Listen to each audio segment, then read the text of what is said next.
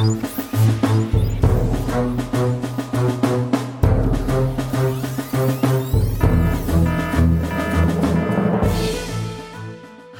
und ganz herzlich willkommen zu einer neuen Ausgabe von Das Universum, dem Podcast, in dem Ruth und Florian über selbiges Universum plaudern. Folge 62.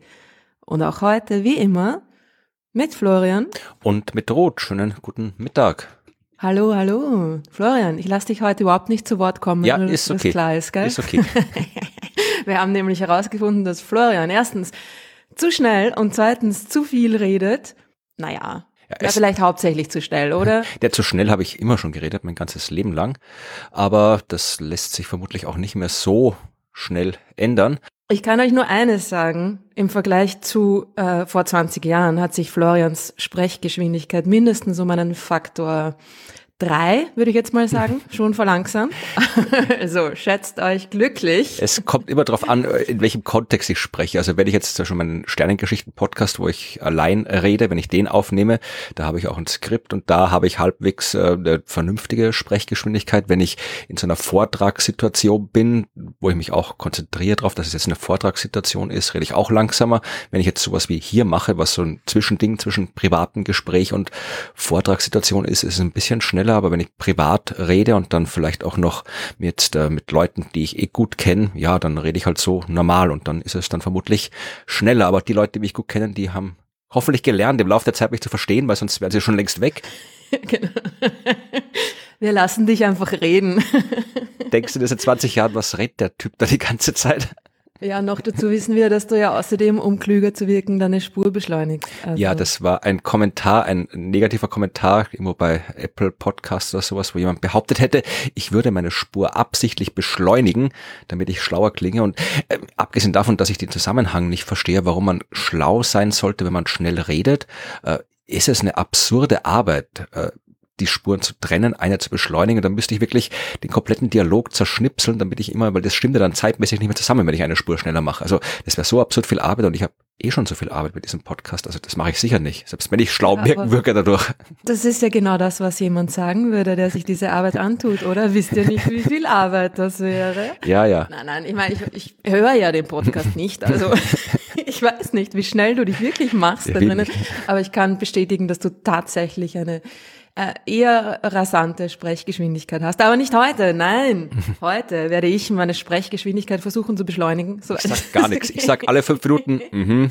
Mhm. Mhm. Und naja, und es ist auch so, also Leute haben mir gesagt, so, ah ja, und, uh, so, mm, die, die, die Sommerfolgen waren irgendwie so angenehm, ausgeglichen. Das Leute eine Person. Den Ferien, ja, okay, eine Person. Ähm, hallo übrigens. Äh, und eine, also mh, hm, gleich nach den Ferien ging's wieder los mit ähm, Florian-Dominanz. Und ich meine, ich möchte die geneigten Hörer und Hörerinnen an das Konzept dieses Podcasts erinnern, nämlich dass abwechselnd wir uns gegenseitig Geschichten erzählen. Das heißt, es ist, äh, liegt in der Natur der Sache, dass einmal eine Person mehr redet und dann wieder die andere. Und das war eben nach den Ferien wieder Florians Folge. Und das letzte Mal hast auch hauptsächlich du geredet in unserer Interview-Folge mit Jan, weil du das Buch gelesen hast und ich nur so halb. Also da entschuldige ich mich, dass ich mich ein bisschen weniger eingemischt habe. Die letzten zwei Folgen, wie gesagt, das war hauptsächlich deswegen, weil du nicht vorbereitet warst nach dem Urlaub. Genau. Und die Leute müssen sich auch keine Sorgen machen. Ich glaube, die Leute machen sich immer Sorgen um dich, dass du dich irgendwie nicht ja, durchsetzen kannst. Ja, dass ich zu kurz komme. Ja. Aber wenn, müsst ihr keine Sorgen machen. Wir sehen uns ja auch durchaus ab und zu privat und in echt. Wir nehmen den Podcast zwar meistens übers Internet auf, aber wir sehen uns in echt. Und wenn Ruth das Gefühl hat, ich war böse oder blöd, dann haut sie mich eher. Also macht euch keine Sorgen. Die kann sich schon durchsetzen ist erwachsen. Wehren, ne? Und du darfst da heute dich auch ein bisschen einmischen, vor allem ganz am Anfang würde ich dich um deine professionelle Asteroiden-Fuzzi-Spezialmeinung zu der DART-Mission bitten, denn es ist ja äh, ein Kühlschrank in einen Asteroiden hineingekracht. Ja, oder um mit den äh, PR-Vergleichen der NASA zu reden oder der amerikanischen Medien, die ja keine Einheiten kennen, außer irgendwelchen imperialen Einheiten und obskuren Vergleichen. Die NASA hat gesagt, es ist ein Kühlschrank großes Ding in ein Footballstadion großen Asteroid geknallt. Also so werden in den USA Dinge verglichen, nichts mit Metern. Mhm. Äh, es war natürlich eine geniale Sache. Hast du es dir live angeschaut? Ja, natürlich. Ernsthaft? Nein, natürlich nicht. Du. ja, also für die, die es noch nicht mitbekommen haben sollten, wir haben in der letzten Folge kurz darüber gesprochen. Es ist am frühen Morgen des 27. Septembers ein menschengemachtes Objekt in einen nicht menschengemachten Asteroid gekracht, äh, absichtlich. Das war die Mission DART, die durchgeführt wurde, um zu testen, ob wir in der Lage sind, die Umlaufbahn eines Asteroiden zu verändern. Was äh, wichtig ist, wenn wir mal einen Asteroiden finden sollten, dessen Umlaufbahn ihn auf Kollisionskurs mit der Erde bringt. Und da wäre es natürlich gut, wenn wir das entsprechend ändern können. Und idealerweise probiert man sowas aus, bevor der Ernstfall kommt. Und deswegen hat man das in diesem Fall ausprobiert, eben mit einem 170 Meter großen Asteroid, Didymos und da ist diese Sonde DART 600 Kilogramm schwer, so groß wie ein Kühlschrank, draufgekracht und zwar ja wirklich ziemlich exakt. Also wirklich, die haben das Ding frontal getroffen. Kann man sich denken, 170 Meter groß, das kann man ja mal treffen, das ist nicht so groß, aber andererseits die Raumsonde hat auch einen weiten Weg hinter sich gehabt. Das war schon durchaus eine Leistung, dass man das so genau getroffen hat. Da kann man durchaus mal begeistert sein. Und ja, es gab natürlich schöne Bilder. Also man hat gesehen von der Raumsonde selbst, die hat Bilder gemacht, so lange bis sie dann keine Bilder mehr machen konnte. Das letzte Bild ist so klassisches, so äh, obere paar Zeilen des Bilds quasi. Da sieht man noch ein bisschen Asteroid und darunter nur noch so rot, also kaputte Kamera. Aber davor hat man noch äh, eine Aufnahme gesehen von äh, der Asteroidenoberfläche. Ja, wirklich mit so, ja, da waren Steine drauf, so einen halben Meter groß äh, war die Auflösung. So ein bisschen kleiner vermutlich sogar noch. Also das war das schon. Hat schon ziemlich, ziemlich cool ausgesehen. Was mich gewundert hat, ist, wie bröckelig dieses Ding in Wirklichkeit ist. Ne? Ja, das finden wir jetzt immer mehr raus, seit wir immer mehr Asteroiden aus der Nähe besuchen. Es sind ja immer noch nicht so viel. Wir haben immer vielleicht gerade mal zwei Dutzend höchstens, noch nicht mal zwei Dutzend Asteroiden aus der Nähe gesehen in Auflösung. Also dass die so Konglomerate sind, so fliegende Geröllhaufen mhm. eigentlich. Das äh, haben wir jetzt gesehen. Und vor allem in dem Fall war es ja ein Doppelasteroid. Also es war ein 170 Meter Brocken, der einen 800 Meter Brocken umkreist hat. Und solche Doppelasteroide, die sind erstens sehr häufig und zweitens äh, vermuten wir, dass sie entstehen bei Kollisionen. Also irgendwann kollidiert so ein Asteroid mit irgendwas und dann gibt es da so eine Trümmerwolke und dann äh, eins der Trümmer bleibt dann halt nahe genug, dass es das größere Drum, das übrig geblieben ist, von der Kollision umkreisen kann. Ja, und die restlichen Trümmer, ja, die liegen halt einfach rum. Das sind dann so lose Geröllhaufen, die einander umkreisen. Und das ist wirklich interessant zu wissen, weil äh, es macht einen Unterschied, ob ich jetzt einen der Sonde auf irgendeinen massiven Felsbrocken prallen lasse oder auf einen losen Geröllhaufen. Je nachdem habe ich mehr oder weniger Wucht, die die Bahn verändern kann. Und genau um das rauszufinden, hat man das gemacht. Und wie gesagt, die Bilder von der Sonde selbst waren sehr beeindruckend, aber es gab ja auch ähm, so eine Minisonde aus Italien, Licia Cube, so ein mhm. CubeSat, also ein paar Zentimeter großes Mini-Ding, das da sich vorher abgekoppelt hat und das aus der Nähe angeschaut hat. Das sind auch den Umständen entsprechend tolle Bilder. Also es mit Auflösung nicht vergleichen. Ich meine, das ist wie gesagt ein 10 Zentimeter großes äh, Mini-Satelliten-Dingens. Das hat jetzt nicht die mega tolle Kamera drin. Ja, vor allem hat es auch noch ein ein bisschen größere Entfernung betrachtet. Also man sieht aber wirklich wunderbar die zwei Dinger, die zwei Asteroiden und dann wirklich die ja gigantische Staubwolke, den Einschlag konnte man auch von der Erde aus in Teleskopen sehen. Gibt es auch tolle Bilder, wo man dann den Asteroid im Teleskop sieht, der dann plötzlich extrem hell wird. Also es sind schon tolle Bilder, die da gemacht worden sind. Ich habe irgendwo gelesen, kann es jetzt nicht verifizieren, ob die Quelle seriös war oder nicht, dass die Staubwolke schon kurz danach äh, so groß war wie die Erde, die da entstanden ist. Man wird sich dann verflüchtigt haben, der Staub. Äh, was wirklich rauskommt bei dem Ganzen oder rausgekommen ist bei dem Ganzen, wird sich erst in ein paar Jahren zeigen, wenn die europäische Raumsonde Hera gestartet und angekommen ist. Die wird sich dann alles ganz genau anschauen. Äh, davor, in den nächsten Tagen und Wochen, werden wir wahrscheinlich auch wissen, wie genau sich die Bahn geändert hat von diesem Didymos-Asteroid, weil das wollen wir ja wissen, aber da müssen wir noch ein bisschen genauer hinschauen und die neue Bahn bestimmen, mit der alten Bahn vergleichen. Dann werden wir es wissen. Also habe ich das richtig verstanden, weil ich habe mich gefragt, ob ich das richtig verstanden habe. der, der, der Kühlschrank ist quasi frontal in gegen die Bewegungsrichtung des Asteroidenmondes in den Asteroidenmond hineingekracht.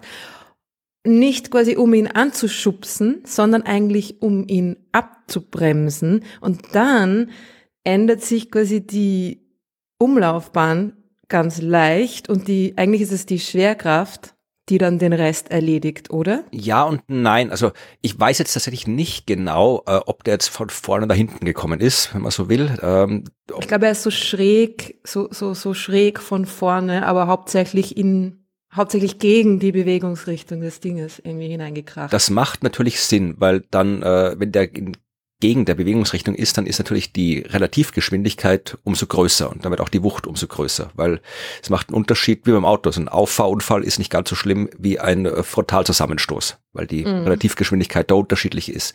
Aber tatsächlich ist es so, dass man bei der Bahnänderung von einem Asteroid eben über die Geschwindigkeit geht oder gehen muss, weil die Geschwindigkeit ist ja das, was man am leichtesten beeinflussen kann. Natürlich könnte ich jetzt da irgendwie, wenn ich dann keinen Kühlschrank großes Trinken habe, sondern ich hol mir da auch so ein weiß ich, 200 Meter großes Raumschiff mit irgendwie gigantischer Masse, naja, dann fliege ich dagegen und schieb den einfach weg. Ja, also das kann ich auch machen, ja.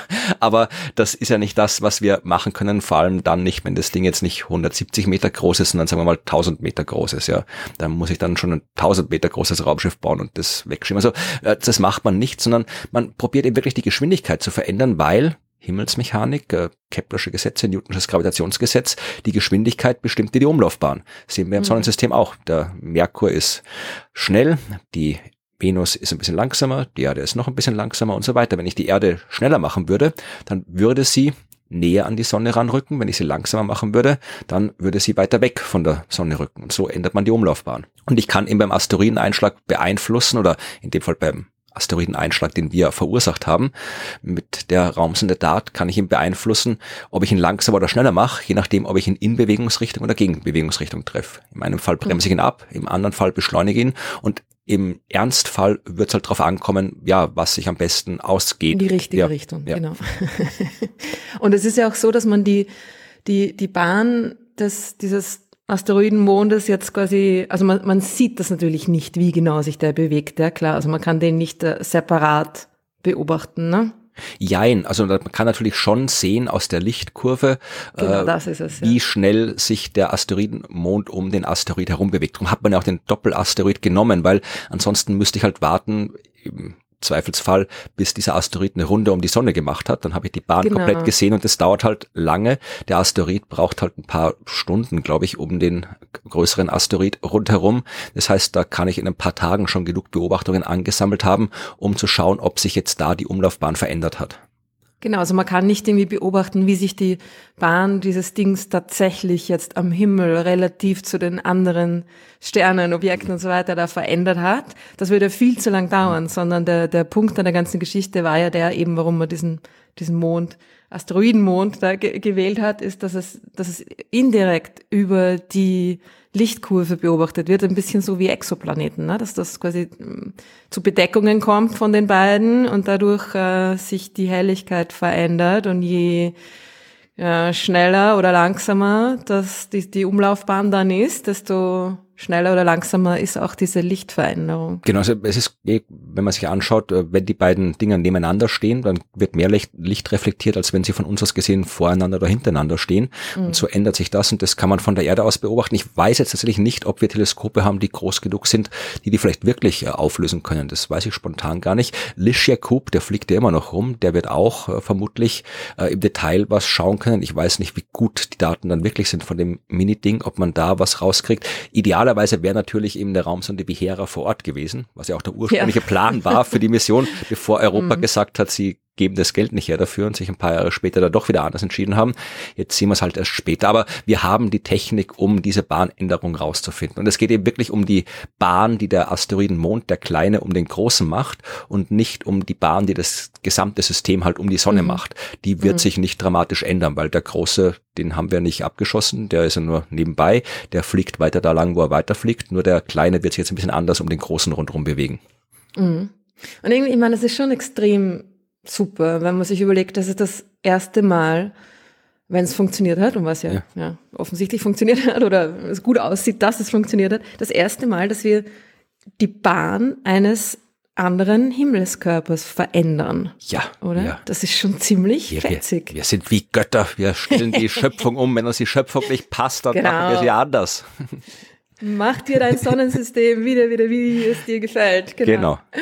genau. Ah. Was ich noch den Leuten empfehlen möchte, sich anzuschauen, weil ich das sehr lustig fand, hast du das gesehen? Es gab den wunderbaren äh, Twitter-Account, der auch nur ein paar Stunden existiert hat oder ein paar Stunden aktiv war. Dart, the Asteroid Slayer. Mhm. Und da Ed Dartprobe, der hat wirklich nur ja ein paar Stunden lang getwittert, aber sehr, sehr gut fand ich. Ist nicht der offizielle Account der Dart-Sonde, aber äh, fing halt an mit äh, ich I'm about to ruin this asteroid's whole career und dann hat er, das, hat er das erste Bild genommen, das die Raumsonde gemacht hat, mit der Unterschrift I see you now, you little shit. und this asteroid is gonna get I'm coming up. for you. Nice. ja, und dann ähm, hat aufgehört mit ähm, uh, Make Peace with Your God. This one is for the dinosaurs. Mit Fuck You Asteroid aufgehört und dann war der Account auch wieder zu Ende im Moment des Einschlags. Also kann man sich anschauen, ist so eine schöne kleine, nicht ganz jugendfreie Geschichte des Asteroideneinschlags. Mhm, in Wirklichkeit ist es natürlich so, dass der Kühlschrank da halt ähm, draufgegangen ist. Ja. Ne? Also gewonnen hat er leider nicht gegen den Asteroiden, aber ja, coole Geschichte.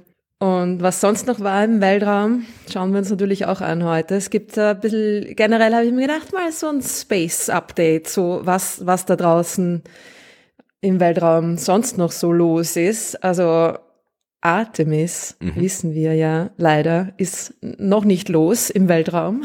es ist wieder verschoben worden. Na gut, was soll man tun? Hurricane ist jetzt vielleicht nicht so die, die sind nicht so die Wetterbedingungen, wo man dann eine Rakete durchschicken möchte. Also ist schon, ist okay. Ist okay. Ist ja nicht so anstellen. Meine, wo, äh, was gibt's denn?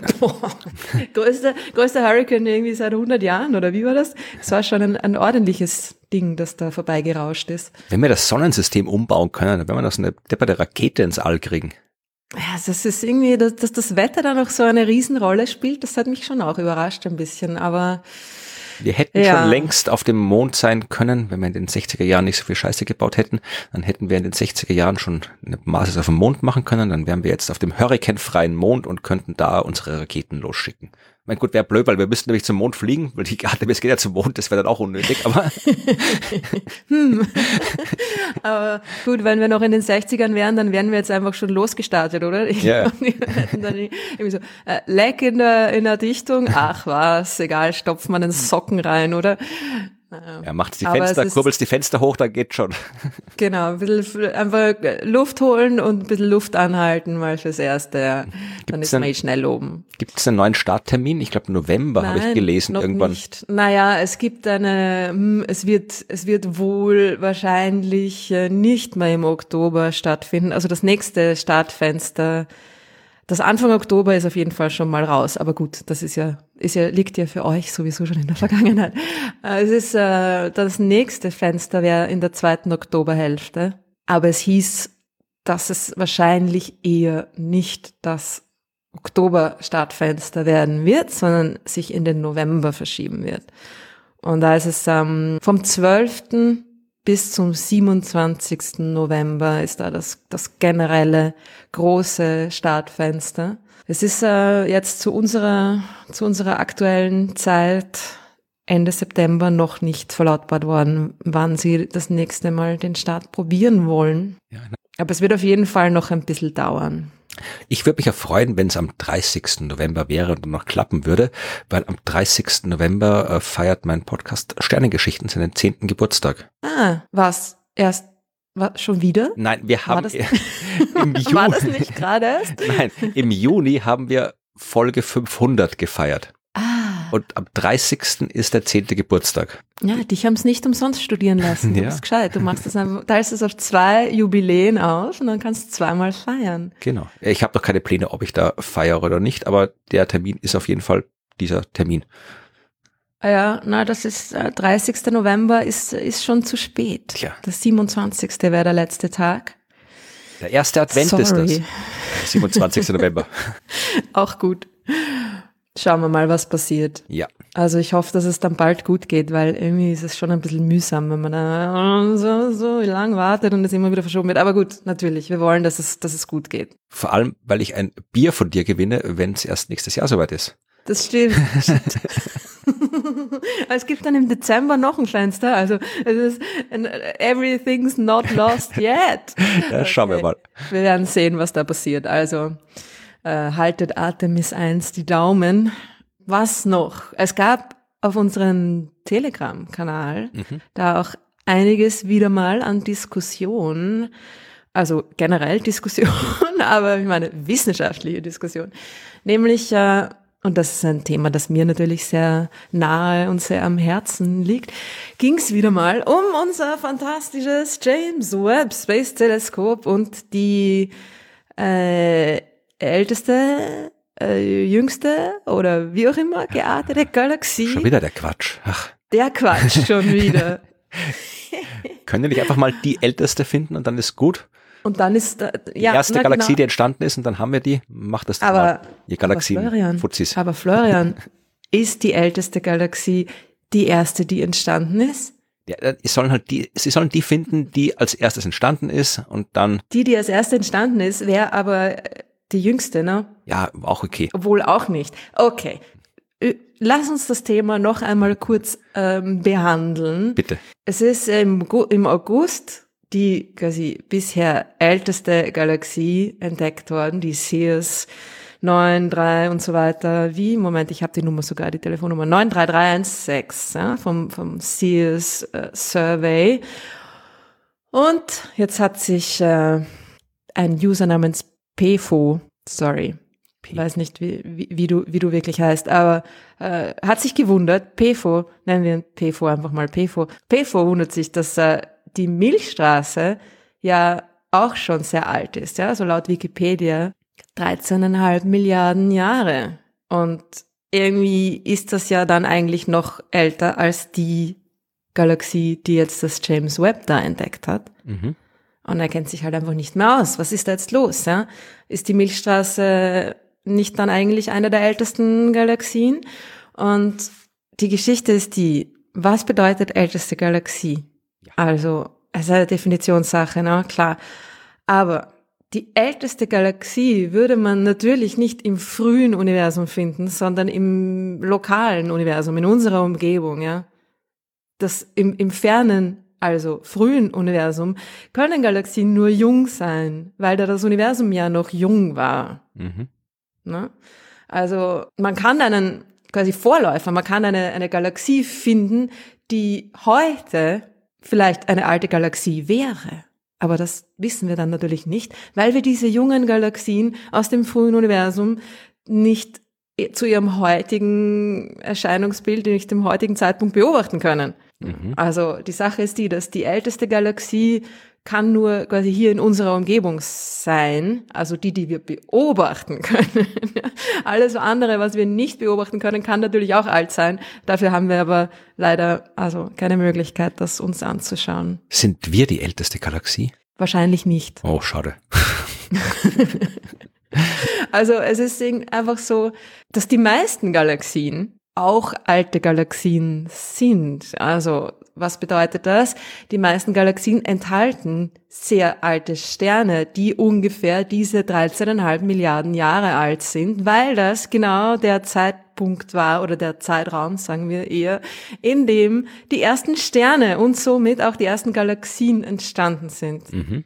Das heißt, die Milchstraße war da auch schon dabei beziehungsweise okay. nicht die Milchstraße als Milchstraße, weil sie damals noch nicht wirklich sie selbst war. Also da war die Milchstraße noch einfach eine ganz andere Galaxie, beziehungsweise es war der Vorläufer der Milchstraße. Irgend, irgendein, irgendein kleiner hm, Sternhaufen, sagen wir jetzt mal, der sich dann im Laufe der Zeit zur Milchstraße entwickelt hat. Ja. Ich glaube, das Problem ist, dass Galaxien nicht so entstehen wie Sterne. Meine, selbst Sterne brauchen ein paar hunderttausend Millionen Jahre, nachdem man es betrachtet, bis halt aus einem Nichts oder halt einer Wolke ein Stern geworden ist, der ein echter Stern ist, so wie man sich einen Stern vorstellt. Selbst das geht nicht von heute auf morgen, aber bei Galaxien ist es ja noch länger. Es ist ja nicht so, sagt man jetzt, okay, da ist jetzt nix und dann, so, jetzt ist die Galaxie da. Das ist ja dauernder dynamischer Prozess. Ja, und man könnte ja natürlich auch fragen, ab wann ist eine Galaxie eine Galaxie? Hui. Ja, ja. philosophisch. ja, und dann hast du irgendwie einfach einen, hättest einen, einen unsichtbaren Blob an dunkler Materie quasi um, um, äh, als Bild. Also ist es, äh, ist eine Masseansammlung allein schon die Galaxie oder beginnt eine Galaxie erst dann eine Galaxie zu sein, wenn der erste Stern in dieser Galaxie aus den Wasserstoffwolken, die noch nicht geleuchtet haben, sich gebildet hat und gezündet hat. Ja? Also generell ist es so, dass eine, sagen wir mal, die, die, die, die Begriffe, die Milchstraße, und um zur Milchstraße zurückzukommen, ist keine alte Galaxie. Sie enthält auch alte Sterne, aber die Milchstraße enthält auch viele junge Sterne, so wie die meisten heutigen Galaxien. Eine Mischung aus Sternpopulationen sind. Eine alte Galaxie wäre eine Galaxie, in der keine neuen Sterne mehr dazukommen, in der keine neuen Sterne mehr entstehen. Und die gibt's ja im lokalen Universum, da gibt's einige davon, einige Galaxien, die aus so gut wie nur alten Sternen bestehen und wo schon seit langem keine neuen Sterne mehr entstanden sind. Ja. Und eine junge Galaxie ist natürlich eine, die möglicherweise auch alte Sterne enthält, aber wo es auch sehr viele neue Sterne, sehr viele junge Sterne entstehen. Also es geht eigentlich um die Sternentstehung. Das ist der, der springende Punkt. Ja? Wenn ich sage, jüngste Galaxie, dann wäre das dementsprechend eine, die eine extrem hohe Sternentstehungsrate hat, also wo sehr, sehr, sehr viele neue Sterne entstehen. Und das ist dann eine Starburst-Galaxie, also eine Galaxie, die vielleicht schon länger existiert, aber sich im Moment gerade aus irgendeinem Grund super viele neue Sterne bilden in dieser Galaxie. Okay. Also das kann es im, im, im jungen Universum natürlich geben, klar, und das ist wahrscheinlicher, dass es dort die Galaxien jünger sind, weil das ganze Universum noch jünger war, aber es kann auch im lokalen Universum sein. Also es könnte sein, dass die jüngste Galaxie sich in unserer Nachbarschaft befindet. Ja. Also unwahrscheinlich, weil die hätten wir dann wahrscheinlich doch schon gesehen, aber es kann sein, dass sie gar nicht so weit von uns entfernt ist, wenn sie nur eine Galaxie ist, die im Moment gerade super viele neue Sterne bildet. Ist sie vielleicht gerade hinter mir? Puh. ja. Und es sind aber auch nicht alle Galaxien gleich alt. Das war dann auch ein Thema dieser, dieser Dis Diskussion auf Telegram. Es ist also, es enthalten die meisten Galaxien, sagen wir jetzt mal, auch alte Sterne. Aber in den dichteren Gebieten des Universums hat das mit den Sternen ein bisschen früher angefangen. Also dort, wo mehr Materie schon quasi von Anfang an zufällig zusammengeklumpt war, dort haben vermutlich auch die ersten Sterne dann äh, gezündet und dort haben sich die ersten Strukturen gebildet und da war alles schon ein bisschen früher dran. Das heißt, es sind nicht alle Galaxien gleich alt. Die Galaxien in den dichteren Gebieten waren früher dran und sie waren auch meistens, in den meisten Fällen, schon früher fertig mit der Bildung ihrer, ihrer Sterne, ihrer Sternpopulationen. Das heißt, die älteren Galaxien, die alten Galaxien sind vermutlich dort zu finden oder meistens dort zu finden, wo sehr viele andere Galaxien sind, in Galaxienhaufen. Dort sitzen die alten Galaxien. Es ist alles nicht einfach. Es ist alles nicht so einfach. Und das Ding ist halt auch, dass eine Galaxie so nicht so ein Ding ist, ne, wie du schon gesagt hast. Ne? Sie bildet sich nicht so wie ein Stern und sie ist auch nicht so ein abgegrenztes Ding wie ein Stern, sondern sie ist eine Ansammlung aus verschiedenen Dingen. Und irgendwie ist es dann halt schwer zu sagen, ist das jetzt die Galaxie, wie hat sie sich überhaupt gebildet, was ist die Geschichte der Milchstraße, ab wann ist die Milchstraße die Milchstraße, ja? Also irgendwie, mh, hm, welcher kleine Klumpen, der am Anfang da war, war der Original Milchstraßen hm, Baby Klumpen. Also, es ist alles kompliziert. Ich glaube, wir brauchen eine neue Disziplin, die extragalaktische Philosophie. genau. Ich, ich zeig schon auf. Ja. Wenn im Universum eine Galaxie umfällt und keiner schaut zu, macht es dann ein Geräusch. Und die Antwort darauf ist nein. Ja. Gut, das wird eine sehr eindeutige, klare, einfache Philosophie, ich sehe schon.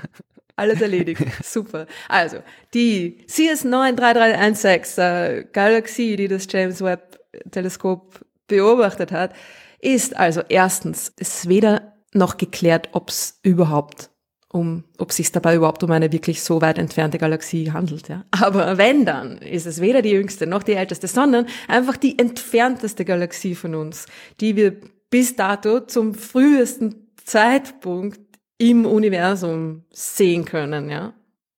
Ja, und wenn wir jetzt noch wirklich die Leute verwirren wollen, dann müssen wir noch erwähnen, dass Entfernung auch kein eindeutiges Konzept mehr ist bei solchen kosmologischen Größenordnungen, aber das lassen wir jetzt.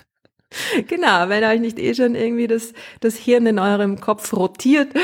Ja, aber ich meine, ich weiß nicht, so schwer zu verstehen ist das dann ja auch nicht, oder? Ja und nein, es ist halt äh, etwas, wo man auf eine ganz andere Art denken muss, als man es gewohnt ist zu denken. Man muss sich einfach von dem, von der Vorstellung lösen, dass das Universum ein, ein Ding ist, das quasi irgendwie fix ist und jetzt existiert oder eine, eine, eine Art Raum ist, in dem Dinge passieren. So ist es halt einfach nicht. Das Ganze ist irgendwie äh, ein dynamisches Gebilde und dass äh, die Konzepte von hier und jetzt sind einfach nur in unserer sehr, sehr, sehr lokalen Umgebung sinnvolle Konzepte. Ja. Ja, und genau. irgendwie das weiter hinaus in den Raum zu tragen, macht keinen Sinn. Aber wenn man sich das mal, wenn man das einfach mal fallen lässt und nicht versucht zu verstehen, aber wie ist das jetzt? Wie kann das sein? Wann ist das jetzt und Ding und wie ist das jetzt dort? Na, das, das, das ist nicht. Ja.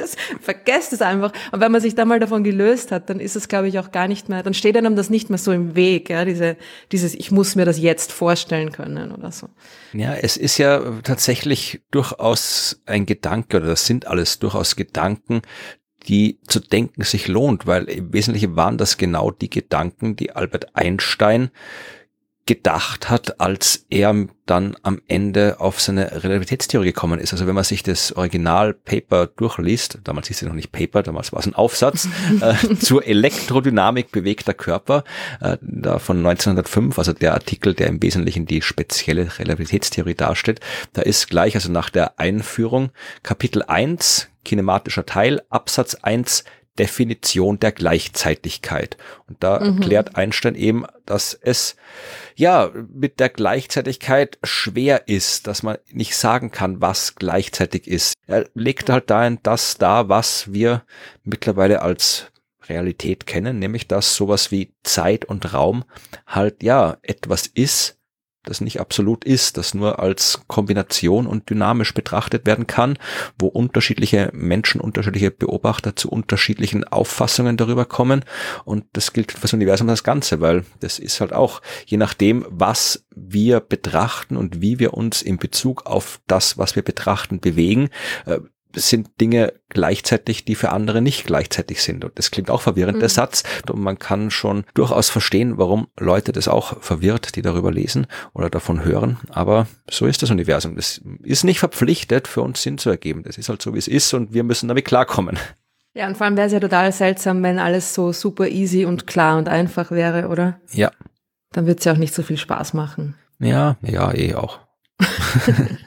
Aber was jetzt das James Webb angeht, das ist auch irgendwie immer so, dass das alles noch nicht bestätigt ist, ja. Und das ist ja auch alles erst so super Early Science. Das ist die Early Release Science. Das sind die allerersten Programme, die, die quasi sofort, wo die Daten sofort der Allgemeinheit auch zur Verfügung gestellt worden sind. Und Leute haben halt einfach da jetzt schneller mal in ein paar schlaflosen Nächten sofort ihre, ihre Algorithmen drüber laufen lassen. Und dann sind das halt so die ersten Ergebnisse. Das ist alles noch nicht irgendwie gesichert, das ist alles noch nicht spektroskopisch nachgewiesen, ja, also da, da kommen noch viel mehr ähm, Rekorde und so weiter und so fort, ja aber hold your horses, ja, also nicht gleich so, wie soll ich sagen, also, na gut, aufgeregt sein ist, ist okay, ist immer gut, ja, Begeisterung ist immer gut, aber das ist erst so die Showcase-Phase des Teleskops und die ganzen wirklichen Rekorde, die auch dann tatsächlich, mh, mm, naja, besser belegt sind, wo die Beobachtungen quasi wirklich auch spektroskopisch und so weiter und besser gemacht worden sind und äh, länger beobachtet, länger belichtet und so weiter, die kommen alle erst, ja. Mhm. Also das ist nur ein Vorgeschmack auf die eigentlichen Rekorde, die uns das James Webb liefern wird. Und es gab dann in dieser Telegram-Diskussion noch äh, ein paar andere interessante Fragen, auch zu den Galaxien. Ich weiß, Fragen können erst an den Schluss und du hast ja auch irgendwie in deinem tollen mit einer PowerPoint-Folie bebilderten Vortrag über Podcasts auf der, auf der Viscom-Konferenz gesagt, wie wichtig ein Konzept und eine Struktur und ja. die Konstanz, die du übrigens Konsistenz genannt hast. Konstanz. Ja, aber Konsistenz gibt's auch. Ja, eh. Äh, wie wichtig das ist und darum haue ich das Ganze jetzt gleich mal durcheinander und ähm, beantworte zwei Fragen, nämlich Thomas in der Telegram-Gruppe dann gleich gefragt, ob es bei den Galaxien vielleicht sogar auch so Generationen gibt wie bei den Sternen, ne? dass irgendwie so die erste Generation der Sterne entsteht und dann bildet sich quasi aus den Innereien, aus den Überresten dieser ersten Sterne dann die nächste Sterngeneration und so geht das weiter. Nette Idee, Thomas, aber nein, leider. Das ist in, bei Galaxien nicht so. Also die Galaxien bestehen ja eigentlich immer aus einer Mischung an Sternen unterschiedlicher Generationen. Also verschiedenen Sternpopulationen nennt man das dann. Die, die sich äh, ganz am Anfang gebildet haben, sind schon wieder weg. Und die fetten, ja, die großen, massereichen, die kleineren, die sich auch schon am Anfang gebildet haben, die sind noch da, weil die so lang leben. Und das ist immer eine Mischung. Also das ist irgendwie vielleicht auch wieder mit dem Grund, dass es das nicht gibt, weil eine Galaxie nicht so, nicht so sehr ein abgegrenztes Ding ist wie ein Stern. Ja.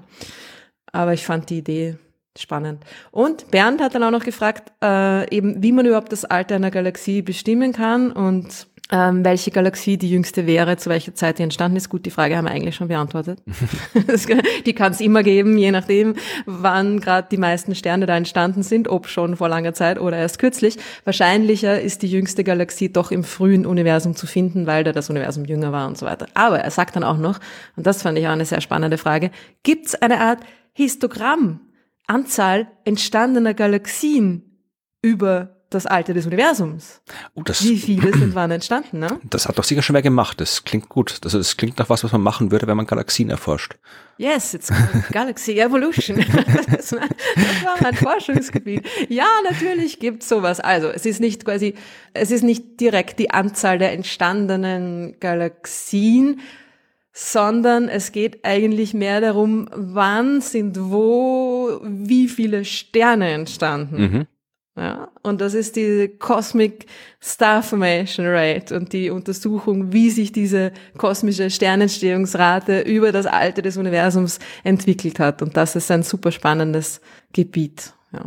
Und es gibt ein Teleskop, das noch nicht im Weltraum ähm, sich befindet, es ja. aber hoffentlich bald sein wird und das sich genau um diese um diese Cosmic Star Formation Rate und ihre Entwicklung kümmern wird, die das beobachten wird. Und zwar wird dieses Teleskop unter anderem den, den Peak dieser kosmischen Sternentstehung untersuchen. Also da, wo im Universum die meisten Sterne entstanden sind, wo auch die meisten Galaxien dann natürlich ihre, ihre, ihre Körper bekommen haben, ja, also ihre mhm. Sterne.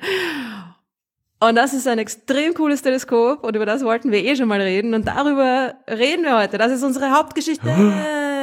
Kannst du äh, erraten, um welches Teleskop es sich handelt? Ja, nachdem du es so angekündigt hast und so verwiesen hast, könnte ich so tun, als wüsste ich nicht, aber du wirst über das äh, Nancy Roman Space Teleskop sprechen. Yes, genau, das kurz ja nur mittlerweile nur mehr Roman Space Teleskop genannt wird. Das fand ich auch irgendwie ganz lustig. Da äh, habe ich ein E-Mail bekommen über das äh, das Roman Community Forum und ich so, das was? so, was haben die Römer jemals für uns getan? Nein. Es Bin mir nicht ganz sicher, ob ich das gut finde. Was? Ach so, die, die Abkürzung. Ja, nach der ja. Frau mhm. Nancy Roman, die ja durchaus einen relevanten mhm. Beitrag zur Astronomie, zur Raumfahrt, zur weltraumgestützten Astronomie geleistet hat. Also die äh, ist ja durchaus relevant gewesen für die Existenz des Hubble-Teleskops im Weltall, hat ganz viele andere Teleskope betreut, hat eine als, erste, als eine der ersten Frauen hohe Positionen bei der NASA inne gehabt. Also die gehört durchaus ins Bewusstsein der Menschen gerückt, was man mit so einem ja. Teleskop durchaus tun kann. Aber ihr Nach Nachname ist halt auch ein anderes Wort. Also der Nachname kann der Vorname Roman sein oder halt mhm. das englische Wort für die Römer, das römische Reich. Und wenn man jetzt sagt, das ist das Roman äh, Space Teleskop, dann ist das jetzt ein römisches? Ist das aus mhm. Italien? Hat das was mit den Römern zu tun? Ist das nach irgendeinem genau. Roman benannt? Also dann wird quasi diese Beziehung zu der Frau, die mit dem Teleskop geehrt werden soll, wieder ein bisschen aufgeweicht. Finde ich nicht gut. Ja, nur das Blöde ist halt, dass man, man wird halt irgendwie dann, wenn man drüber redet, nicht Nancy Grace Roman Space Telescope sagen, oder? Ja, Und eine. Abkürzung NGRST ist auch nicht so elegant. Ja, wir sagen ja auch Webb-Teleskop, ja, und Hubble-Teleskop oder einfach nur Ja. Webb und Hubble, aber offiziell heißen die Dinge halt James Webb Space Teleskop, ja, und Hubble Space Teleskop. Und man kann zumindest das Teleskop mal offiziell Nancy Roman Space Teleskop nennen, dass dann die Leute Ja. sagen, das Roman Teleskop, okay, aber zumindest offiziell soll so heißen. Ja. Nein, es ist eh offiziell, heißt es ja weiterhin Ach so. Nancy Grace. Ach so. Roman Okay, okay, okay. Telescope. Dann haben wir mich ganz umsonst aufgeregt. Ja, genau. Wie immer. Und schon wieder viel zu schnell, Florian. Nein, nein. Ähm, die, es ist halt nur in der, so, mh, auf Webseiten und Okay. in der Kommunikation Okay. ist es jetzt auch schon oft nur mehr das, das, das Roman. Man könnte es ja das Nancy Grace Teleskop nennen. Mhm, ja. Könnte man irgendwie forcieren. Nennen wir es ab jetzt Nancy Grace Teleskop. ja Das wäre vielleicht okay. Aber es ist, sehr- es ist, es ist super spannend. Also ich finde auch dieses Community-Forum irgendwie ganz cool, dass ich gleich wieder dieses E-Mail gelesen habe und irgendwie in letzter Zeit geht's mir immer mehr so, dass ich irgendwie, dass ich so, wie soll ich sagen, mich zurückerinnere an meine Zeit als Wissenschaftlerin und mir denke, shit, ich wäre da jetzt auch gern dabei. Verdammt. Also die fangen schon an, sich jetzt irgendwie zu treffen und einfach so ein bisschen das Teleskop quasi zu besprechen, was es da gibt und so weiter und so fort. Also die, die NASA versucht schon, die astronomische Community da, darauf vorzubereiten und das machen sie alles sehr gut. Das Teleskop wird ja erst in fünf Jahren voraussichtlich in den Weltraum fliegen, 2027. Aber, und ich nehme an, das wirst du jetzt gleich ausführlich erklären, es ist ja schon da. Im Gegensatz zum Web muss das ja nicht gebaut werden. Also schon, aber Aha. ist nicht vom Ja. Himmel gefallen oder so, aber Es ist nicht vom Himmel gefallen, nein, aber fast. es ist beinahe vom Himmel gefallen. Also, das die Geschichte ist sehr lustig. Das Projekt gibt's schon sehr lang. Also das ist natürlich, so wie alle Teleskopprojekte, hat das eine ewig lange Vorlaufphase, Designphase, Konzeptphase und so weiter. Es hieß lange Zeit W First. ja, klingt auch, ja, nicht sagen, ein bisschen W so first. America First. w first. Das Wide Field Infrared Survey Telescope. Und wie der Name schon sagt, ging es da um einen Wide Field Infrared Survey. Also das ist das, was uns noch fehlt. Und das ist schon lang klar, dass das das ist, was uns noch fehlt in unserer Teleskopsammlung. Ein Infrarotteleskop mit einem großen, großen, großen Bildfeld, das gleichzeitig in einem mm, ja, Beobachtungsvorgang einfach ein großes, großes Feld am Himmel beobachten kann, auch mit einer großen Sensitivität, also tief, aber, aber, aber weit. Ja. Das ist das, was wir noch nicht so richtig haben. Man vergisst ja oft, wie groß der Himmel ist. Das kann man auch mal selbst ausprobieren, wenn ihr mal irgendwo seid, wo wirklich äh, der Horizont sehr klar ist. Also wo jetzt nicht irgendwie Häuser, Berge, sonst irgendwas steht, irgendwo auf dem Meer zum Beispiel, wo man wirklich bis zum Horizont in alle Richtungen runter sieht, dann legt euch hin oder dreht euch im Kreis und probiert mal, wie viel Zeit ihr braucht, um wirklich den ganzen Himmel anzugucken, der da ist. Und das ist nur die Hälfte von dem. Und wenn man jetzt den Himmel nicht mit unseren Augen anschaut, die ja durchaus auch äh, weites Blickfeld haben, sondern eben mit einem Teleskop, das äh, nur einen kleinen Ausschnitt betrachtet und kleiner Ausschnitt heißt ja wirklich kleiner Ausschnitt, ja, also weniger als der Mond bedeckt am Himmel, also wirklich winzig. Also dann kann man sich vorstellen, dass es da ewig dauert, mit so einem Teleskop, das nur einen kleinen Ausschnitt sehr, sehr genau sehen kann, äh, den ganzen Himmel abzusuchen. Darum macht man das ja auch sehr oft nicht, sondern nimmt das Teleskop und überlegt sich vorher, ich will genau da hinschauen und dann schaue ich genau da hin und dann sehe ich ganz genau, was da ist, aber oft möchte man halt auch einmal den ganzen Himmel anschauen und schauen, was überall zu finden ist. Da braucht man dann halt Teleskope, die den ganzen Himmel anschauen geht nicht. Da müsste man irgendwie ein Fischaugenteleskop bauen, aber ich weiß nicht, ob das technisch möglich ist. Äh, da, Oder Sinn macht. ja, ähm, da muss man dann eben ein Teleskop suchen, das halt möglichst viel auf einmal sieht und da gibt es ein paar so Weitfeld oder wie sagt man auf Deutsch, Whitefield. Ich weiß gar nicht. Ja. Weitfeld. Ja. Also und äh, das Sagt man nicht. Gut, ich höre schon auf damit. Aber äh, Infrarot, Whitefield, wie du gesagt hast, das habe ich nicht gewusst, aber ich gehe davon aus, das stimmt, wenn du sagst, das hat uns noch gefehlt. Oder das, das, das fehlt uns immer noch. Also das, äh, das Hubble hat ein Bildfeld, also es kommt immer ein bisschen natürlich auch auf die Kamera an, es haben dann unterschiedliche Kameras, unterschiedliche Detektoren, haben un leicht unterschiedliche Bildfelder, klar, aber Hubble hat ungefähr ein Stecknadelkopf großes Gesichtsfeld. Mhm. Gesichtsfeld, so nennt man das auf Deutsch, genau. Ein Stecknadelkopf in der ausgestreckten Hand, ja, mini, mini klein. Das heißt, wenn du vom Universum einen ähm, sagen wir jetzt mal, statistisch relevanten Teil beobachten willst, nicht nur ein Einzelobjekt im, in, in, im Detail, sondern viele Galaxien, damit du quasi sagen kannst, das ist wahrscheinlich so und so, ja, mhm. musst du dieses Teleskop einfach auf ganz, ganz oft quasi nebeneinander äh, an, aneinander anschließend äh, an den Himmel richten, damit du dir quasi ein großes Bildfeld da zusammensetzen kannst aus den Einzelbeobachtungen. Das ist das, was man bis jetzt gemacht hat. Das ist das, was man meistens macht. Es ist so, wenn ich am Handy genau. die Panoramaaufnahme einstelle. Genau. also, genau. Im Panorama. Früher hat man das, wie man, wie man noch jung war und noch Zeit hatte, hat man das dann am Computer so lustig zusammengesetzt, gell? die Einzelbilder. Ja, ich nicht. Gemacht. Du, ich habe dich beobachtet. Nein, ich meine die Bilder, die so. man ja. so gemacht hat. Ganz Aber früher habe ich äh, die tatsächlich so äh, ausgeschnitten und geklebt im Fotoalbum. Ja. ja. genau. Das muss man Gott sei Dank nicht mehr machen. Aber eh, so passieren die meisten Beobachtungen. Es sei denn, man untersucht jetzt eine Galaxie, ja, oder, oder, oder einen Sternenstehungsnebel, was auch immer, ja, dann ist das ein Pointing, ein, eine, ein Blick auf ein Objekt und dann ist es gut, ja. Dann kann ich das lang belichten und na, na, na. Aber wenn ich einen Teil des Himmels beobachten will, wenn ich eine Aussage über Galaxien, zum Beispiel, wie sie sich entwickeln, treffen will, das kann ich ja nicht beobachten, wie sich Galaxien entwickeln. Das dauert ja viel zu lange. Da muss ich einfach viele, viele, viele Galaxien beobachten im quasi in einem Volumen des Weltraums, das statistisch gesehen Sinn macht, da müssen genug drin sein. Und darum brauche ich ein großes Bildfeld, großes Gesichtsfeld. Ja? Und das ist irgendwie mit dem Nancy Grace Roman Space Telescope wird das zum ersten Mal der Fall sein, dass ich da mit einem Pointing eine statistisch sehr relevante Größe zusammenbekomme. Weißt du, was das für, einen, für, ein, für ein Bildfeld hat? Nein. Welche Größe? Möchtest raten? 27 Quadratgrad. Weißt du überhaupt, was das bedeutet? Der Mond hat ein halbes Grad, also das wäre sehr viel. Das ist aber 5 Quadratgrad. Nein, so viel ist es auch nicht. Ach. Es ist ungefähr die Größe vom Vollmond. Ja, okay, gut, also ein halbes Grad. Aber du musst dir vorstellen, du hast ein Teleskop wie das Hubble, das ein Bildfeld hat vom Vollmond. Ja. Das ist 100 Mal, das ist ein Faktor 100.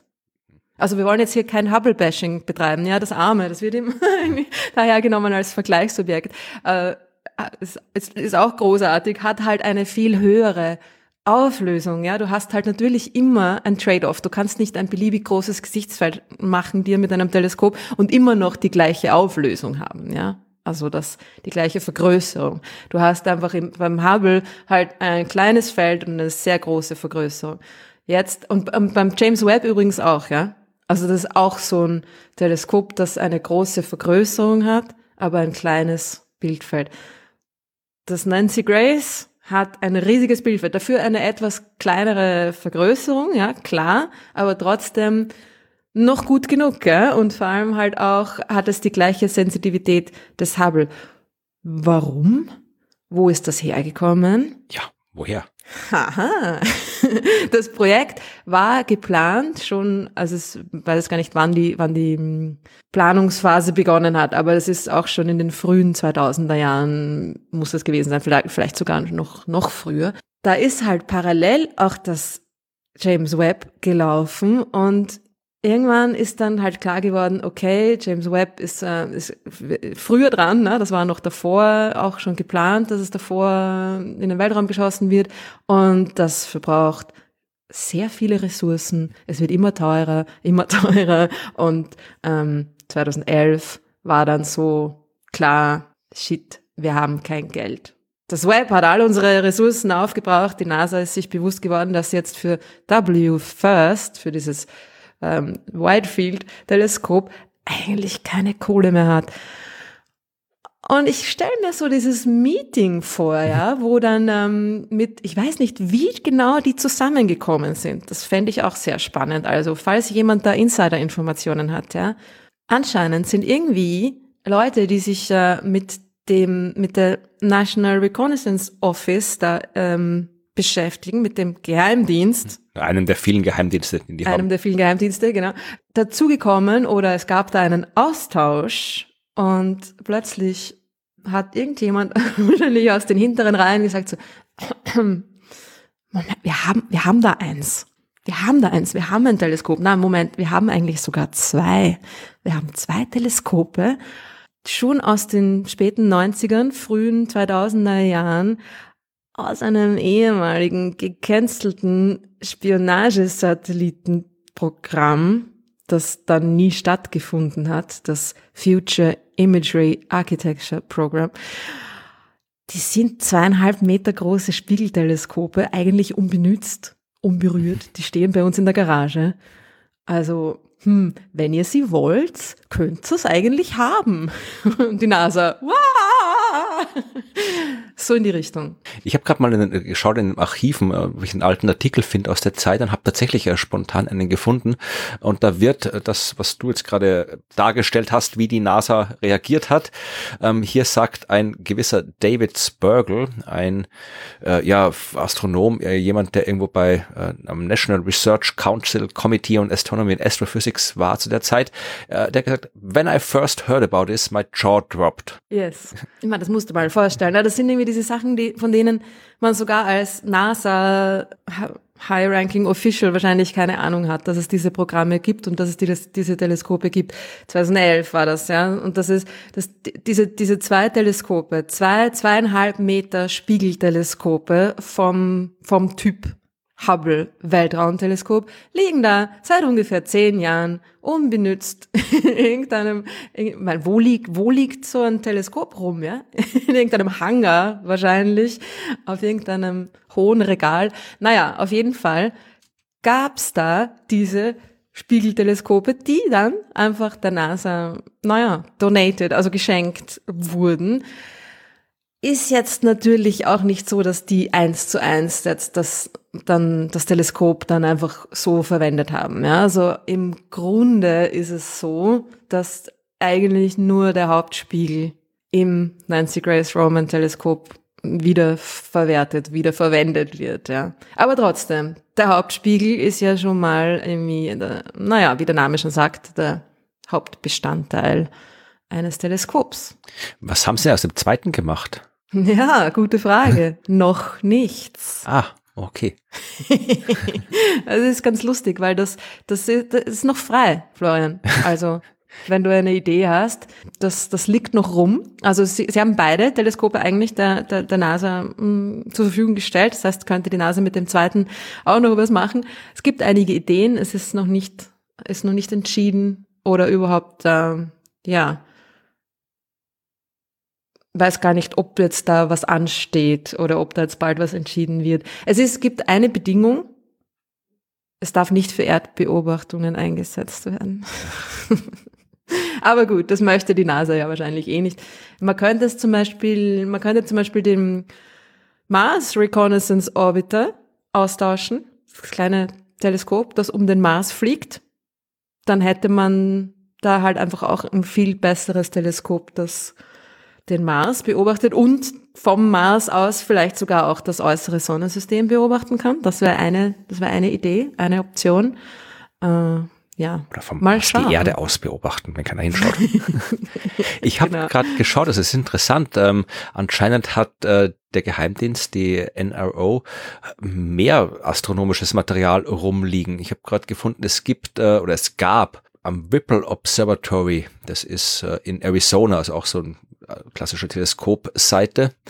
Also nicht Seite. Site. Es ist, wenn man ja. was Englisches vor sich hat und dann probiert live auf Deutsch. So. Welcome to my world. Ja, genau. ähm, also da gibt's halt Teleskope dort und da stand offensichtlich von 1979 bis 1998 das MMT, das Multiple Mirror Telescope, äh, aus sechs Spiegeln bestehend. Jeder Spiegel ähm, 1,8 Meter, also da kriegst du dann, glaube ich, so ein viereinhalb Meter Spiegel insgesamt raus, was auch nicht schlecht ist für ein mhm. Teleskop. Äh, und das waren auch Spiegel, die äh, der Geheimdienst gespendet hat. Die haben irgendeine Mission gehabt, die sie immer wieder gecancelt haben, auch wieder irgendwas im Weltall, äh, Aufklärung, Spionage und dann hatten sie sechs Spiegel übrig und dann haben sie die hergegeben. Also es ist eh nett, dass sie das in der Wissenschaft geben und nicht einfach, weiß ich nicht, irgendwo verscherbeln oder rumliegen lassen, aber man fragt sich schon, wenn die so viel Zeug haben, warum haben wir so wenig Zeug? Ja, das fragt sich allerdings, ja.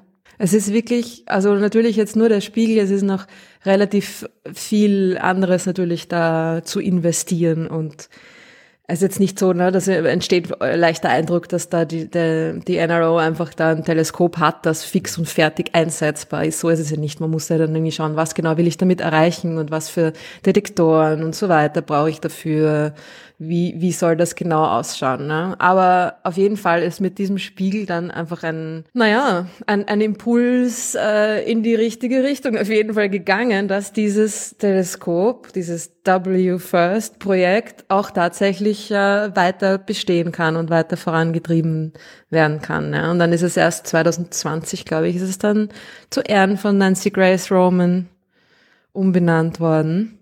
Ich meine, das Ding, also das Ding ist echt das ist echt der Hammer, ja. Das hat die Sensitivität des Hubble und aber in einem Pointing 100 Mal das Bildfeld. Das Ding wird in fünf Jahren ungefähr 50 Mal so viel Fläche des Himmels beobachten, wie Hubble in seinen 30 Jahren Betriebszeit. Ja. Mhm. Ja, jetzt haben wir, das wird noch ein bisschen dauern, irgendwie 26, 27 soll starten, aber bin gespannt, ob das, ob jetzt mit diesen ganzen großen, vielen Weltraumteleskopen, ich meine, so viel sind es auch nicht, aber wir haben jetzt das Webb-Teleskop, wir haben hier das, das äh, Roman-Teleskop, was kommt, wir haben auf der Erde so diese Großteleskope, das, äh, eben das ELT, das 40 Meter Teil, das jetzt demnächst äh, gestartet wird. Wir haben das äh, amerikanische, das 30 äh, Meter Teleskop. Dann gibt es, glaube ich, noch so ein 20, 25 Meter Teleskop, das GMT. Weiß gerade nicht, wer das baut. Dann gibt es das, wie heißt dieses große äh, Fernglasteleskop, dieses äh, Binocular-Dingens? Ja, das gibt's aber schon länger. Ja, aber wie gesagt, das, das Large Binocular genau. Teleskop, ja. Das gehört auch dieser Klasse. Also ob wir da jetzt so ein ähnliches goldenes Zeitalter der Astronomie kriegen, wie so Anfang des 20. Jahrhunderts, wo sie überall auf den Bergen der Welt diese damals großen Sternwarten gebaut haben. Also hier die, na, da wo Hubble gearbeitet hat, fällt mir der Name gerade nicht ein. Ähm, ja, die auch nicht offensichtlich. Was? Ach so, sorry, jetzt habe ich, ich habe dir gerade nicht zugehört. Das tut mir leid. ja, das, das ist,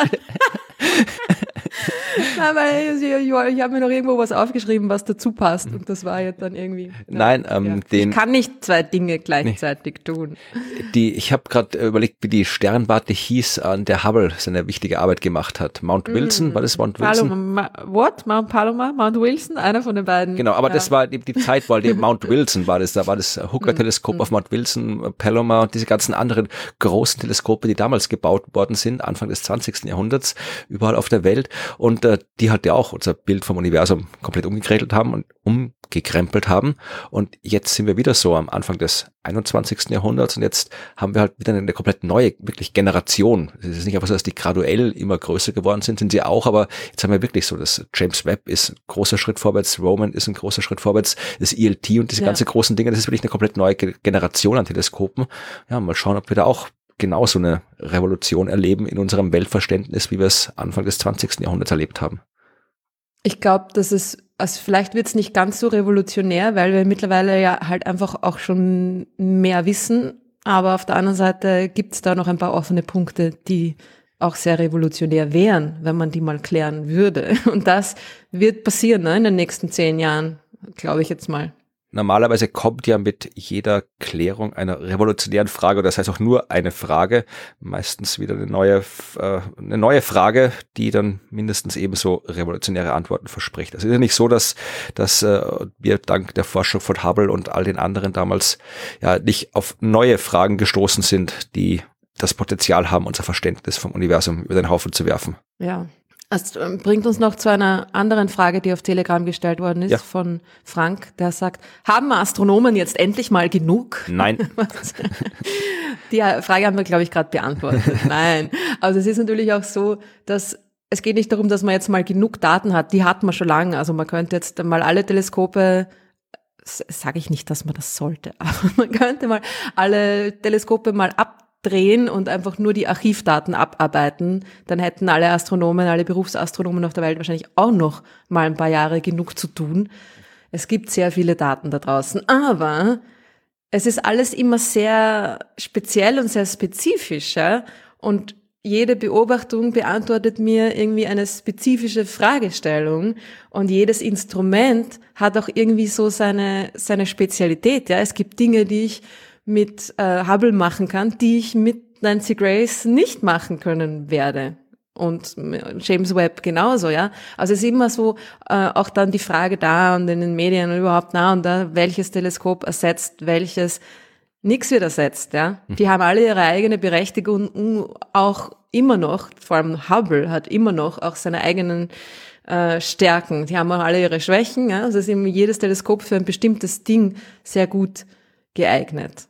Ja, und jetzt im Vergleich zum James Webb konkret, ja, auch Infrarot und so weiter. Es ist äh, Nancy Grace ist nur im nahen Infrarot, also James Webb beobachtet weiter hinaus ins, ins Rote, ins Infrarote, aber eben der, das, das Gesichtsfeld ist der Hauptunterschied, ja, also dass das, dass James Webb einfach auch eine viel höhere Auflösung, viel höhere Vergrößerung hat, dafür nur ganz kleine Bilder macht und Nancy Grace hat dafür einfach dieses riesige Bildfeld und, und wird halt einfach st hauptsächlich statistische äh, relevante Beobachtungen damit auch machen können. Ja.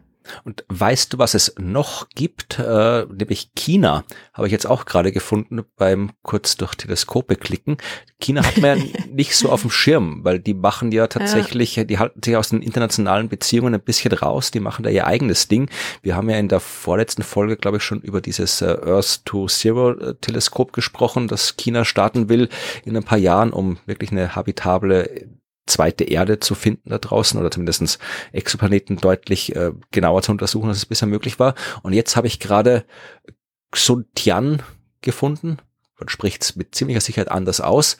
Heißt so viel wie Weltraumwächter, Weltraumbeobachter, ist international als CSST, Chinese Chinese Survey Space Telescope bekannt, wird einen 2 Meter Spiegel haben, hauptsächlich im optischen Beobachten, aber auch im nahen Infrarot und ein Gesichtsfeld äh, 300 bis 350 mal größer als das vom Hubble Teleskop.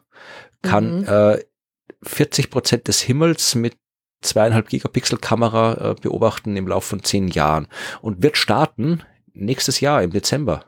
Echt? Ja, ist Teil dieser Raumstation, die China gerade aufbaut und wird auch da äh, koorbital mit der Raumstation sein. Also Tiangong heißt, glaube ich, die Raumstation und wird da quasi so neben dieser chinesischen Raumstation geparkt, was natürlich praktisch ist, weil da kannst du halt dann immer mal schnell rüber und was einbauen, ausbauen, umbauen und so weiter. Ist eigentlich eine gute Idee. Ja, ja. Ist eine total gute Idee. Nicht schlecht. Da erfahrt man irgendwie so wenig drüber. Ja, ey, das Gut, meine ich ja. halt Es ein ist bisschen irgendwie- recherchieren, aber es ist irgendwie, aber nicht so in den Medien. Das finde ich schade. Mhm. Hm. Naja, Vielleicht haben aber wir es, Hörer, es ist viel los, ja. haben wir ja? Hörerschaft. Ich weiß, dass wir Hörerschaft haben, die sich in China aufhält, glaube ich. Aber vielleicht haben wir auch welche, die Einblick in die chinesischen Astronomie- und Raumfahrtaktivitäten haben. Also ich berufe jetzt nicht zur Spionage auf. Es muss der Geheimdienst bitte nicht vorbeikommen bei uns oder sonst was. Aber vielleicht äh, China ist ja trotzdem, kann ja trotzdem als äh, auch Student, Studentin aus Österreich, Deutschland, sonst wo, kann man ja trotzdem in China arbeiten und forschen. Gibt's ja genug. Also ich kannte genug, die äh, dort gearbeitet haben. Mein ehemaliger Doktorvater hat äh, eine Zeit lang, glaube ich, ein halbes Jahr, dann ein Jahr als Gastprofessor in China gearbeitet. Also das gibt's ja. Also wenn uns wer Ja, ja, zuhört sicher. und uns ein bisschen was über die chinesische Astronomie erzählen will, sagt mal Bescheid, das wäre sicher interessant. Voll gern, Ja. ja. Die Frage ist jetzt natürlich auch noch, was genau wird Nancy Grace Mhm. beobachten? Das ist eigentlich das eigentliche Interessante daran. Wird es die ersten, wird es die jüngsten beziehungsweise ältesten Galaxien Ich schalte dich gleich weg. Nein, natürlich nicht. Es wird nicht das ganz frühe Universum beobachten. Das kann es halt einfach nicht so gut, ja. Das soll ja das James Webb tun. Also, was kann es am besten mit seinem riesen Bildfeld? So viel wie möglich, ja. Das ist einfach so viel äh, schiere Menge an mhm. Dingen, die es beobachten kann, ist, äh, ist äh, die, die, die Stärke von Nancy Grace. Es ist auch, es ist schon auch empfindlicher und das ist natürlich cool. Du hast dann ein Riesenfeld und kannst doch jetzt vielleicht nicht bis an den Anfang des Universums, aber doch ziemlich weit hinausgehen. Und das ist genau diese Periode des Kosmos, die wir vorher auch schon kurz angeschnitten haben, da wo die meisten Sterne des Universums entstanden sind. Mhm. Das nennt man den Cosmic Noon. Okay, Mittag. Mittag. High Noon, genau. Ah, das heißt, es das war der Zeitraum, wo das Universum erst einige Milliarden Jahre alt war. Also so um die drei Milliarden Jahre. Jetzt 14, ne? So, James Webb geht so in, in die, in das, die, die ersten paar hundert Millionen Jahre des Universums hinein. Nancy Grace um die zwei, drei Milliarden Jahre Alter des Universums. Das ist diese Epoche, wo die meisten Sterne in den meisten Galaxien sich gebildet haben. Aber wenn jetzt da das äh, Mittag des Universums war, äh, sind wir dann so in der Nähe von der Happy Hour vielleicht? ja, ich glaube, die haben wir gerade verpasst, blöderweise. Also ich finde, die, eh, die Zählweise ist ganz lustig. Es ist ein bisschen wie in der Bibel, ne? Es beginnt bei Tagesanbruch anscheinend, weil Cosmic Noon nach drei Milliarden Jahren ist schon Mittag. Also es kann nicht es beginnt nicht bei null Uhr, ja. Aber es macht auch Sinn, weil es geht ja um das, was man sehen kann. Also es geht ja um die Sterne. Es geht ja um die, um den, den Anbruch, den Tagesanbruch des Universums, wann die ersten Sterne entstanden sind. Ne? Zuerst waren die die Dark Ages, da war es finster, da mhm. gab es einfach noch keine Sterne. Also das ist der Zeitraum zwischen dem zwischen der kosmischen Hintergrundstrahlung, die wir beobachten können, und dann dem ersten leuchtenden Stern, der sich bildet. Ja, da war einfach dazwischen jede Menge Expansion des Universums und kalt und finster Wasserstoffwolken, die abhängen und sich langsam unter ihrem eigenen Gewicht da irgendwie zusammenklumpen. Aber so passiert noch nicht viel. Und dann irgendwann ist irgendwo der erste Stern in die Dunkelheit hinein entstanden, das ist der Cosmic Dawn. Mhm, ja, das ist der, das, was vor Mittag kommt. Genau. Dann gibt's den kosmischen Vormittag. Also das ist jetzt kein, äh, stelle ich mir recht gemütlich vor, da bruncht man mal ein bisschen, also das ist jetzt kein Begriff, den es dann tatsächlich gibt in der Astronomie, aber den Cosmic Noon gibt's. Und es gibt auch so ab und zu mal liest man irgendwo Cosmic Afternoon, aber es ist jetzt auch nicht wirklich so ein Begriff. Und wir sind ziemlich sicher schon im, im kosmischen Abend. Kommt ja dann eine lange Nacht, weil es ist ja nicht dann irgendwie, dass das so ein... die lange Nacht, die, die, genau, die lange Nacht, die blenden wir jetzt auch mal aus. Also da, wo es keine leuchtenden Sterne mehr gibt, ich meine, das ist nicht nur eine lange Nacht, das ist ein, das ist eine, eine lange Ewigkeit, das sind lange, weiß ich nicht, Äonen, ja. Also das ist so eine lange Zeitskala, die, da kommt man überhaupt nicht irgendwie mit seinem Hirn drum herum, leider. Aber über die reden wir jetzt mal gar nicht, sondern äh, reden wir über die fröhlichen, freundlichen, hellen Zeiten unseres Universums. Okay. Und dieser, dieser Peak in der, in der kosmischen Sternentstehungsrate, das ist natürlich sehr spannend, weil wir möchten, wir möchten wissen, wo sich, wann, wie das genau passiert ist, sich das, das, das meiste äh, leuchtende Zeug gebildet hat, ja. Wir wissen schon so mehr oder weniger, wie das vonstatten gegangen ist. Das ist natürlich wieder mal in den fetten, riesigen, großen Galaxien zuerst passiert. Und dann ist es dort auch zuerst zu Ende gegangen. Und das ist eigentlich genau das, worum es geht. Also es geht schon auch ein bisschen um das, wie haben sich da die, die Sterne gebildet und was sind die Mechanismen, wenn gerade sehr viele Sterne in, in einer Galaxie entstehen, wie sieht das aus und so weiter. Aber was eigentlich noch das Spannendere ist, oder glaube ich zumindest, dass es spannender ist, also wie, wie das dann, wie der Cosmic Noon sich quasi gedreht hat, ja. Wie ist Cosmic Noon zum Cosmic Afternoon geworden? Wieso haben die Sterne dann aufgehört, sich schnell und effektiv und in großen Zahlen zu bilden? Und war dazwischen noch Zeit für ein kleines Mittagsschläfchen? ja, das kam dann erst nachher, glaube ich. Dieses, äh, dieses Feedback, ja, dass es einfach irgendwas hat in den Galaxien. Vielleicht ist das eh genau der Mittagsschlaf, nachdem die Galaxien dann irgendwie jede Menge Wasserstoffgas in Sterne umgesetzt, also verspeist haben quasi, äh, war es dann vielleicht auch einfach mal, waren sie dann einfach mal satt und haben sich kurz zum Schlafen hingelegt und einfach weniger und weniger Sterne gebildet. Es ist so, dass es vermutlich mit den äh, super massereichen schwarzen Löchern zu tun hat.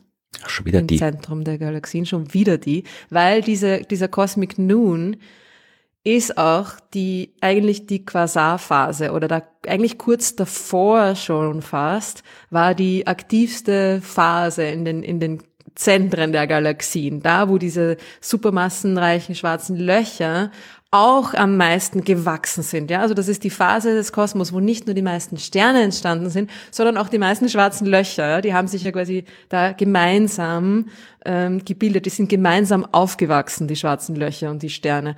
Und dann gab es diese Quasarphase, wo einfach diese schwarzen Löcher jede Menge Material, das da überall noch da war, in, in reichlichen Mengen verschluckt haben und dabei sehr hell äh, geleuchtet haben. Und das sieht man natürlich jetzt bei uns aus dem fernen Universum kommt dieses Licht jetzt zu uns als diese die die Quasare, die hauptsächlich eben genau sich da in dieser in dieser Gegend des Universums zu diesem Zeitpunkt befinden. Ne?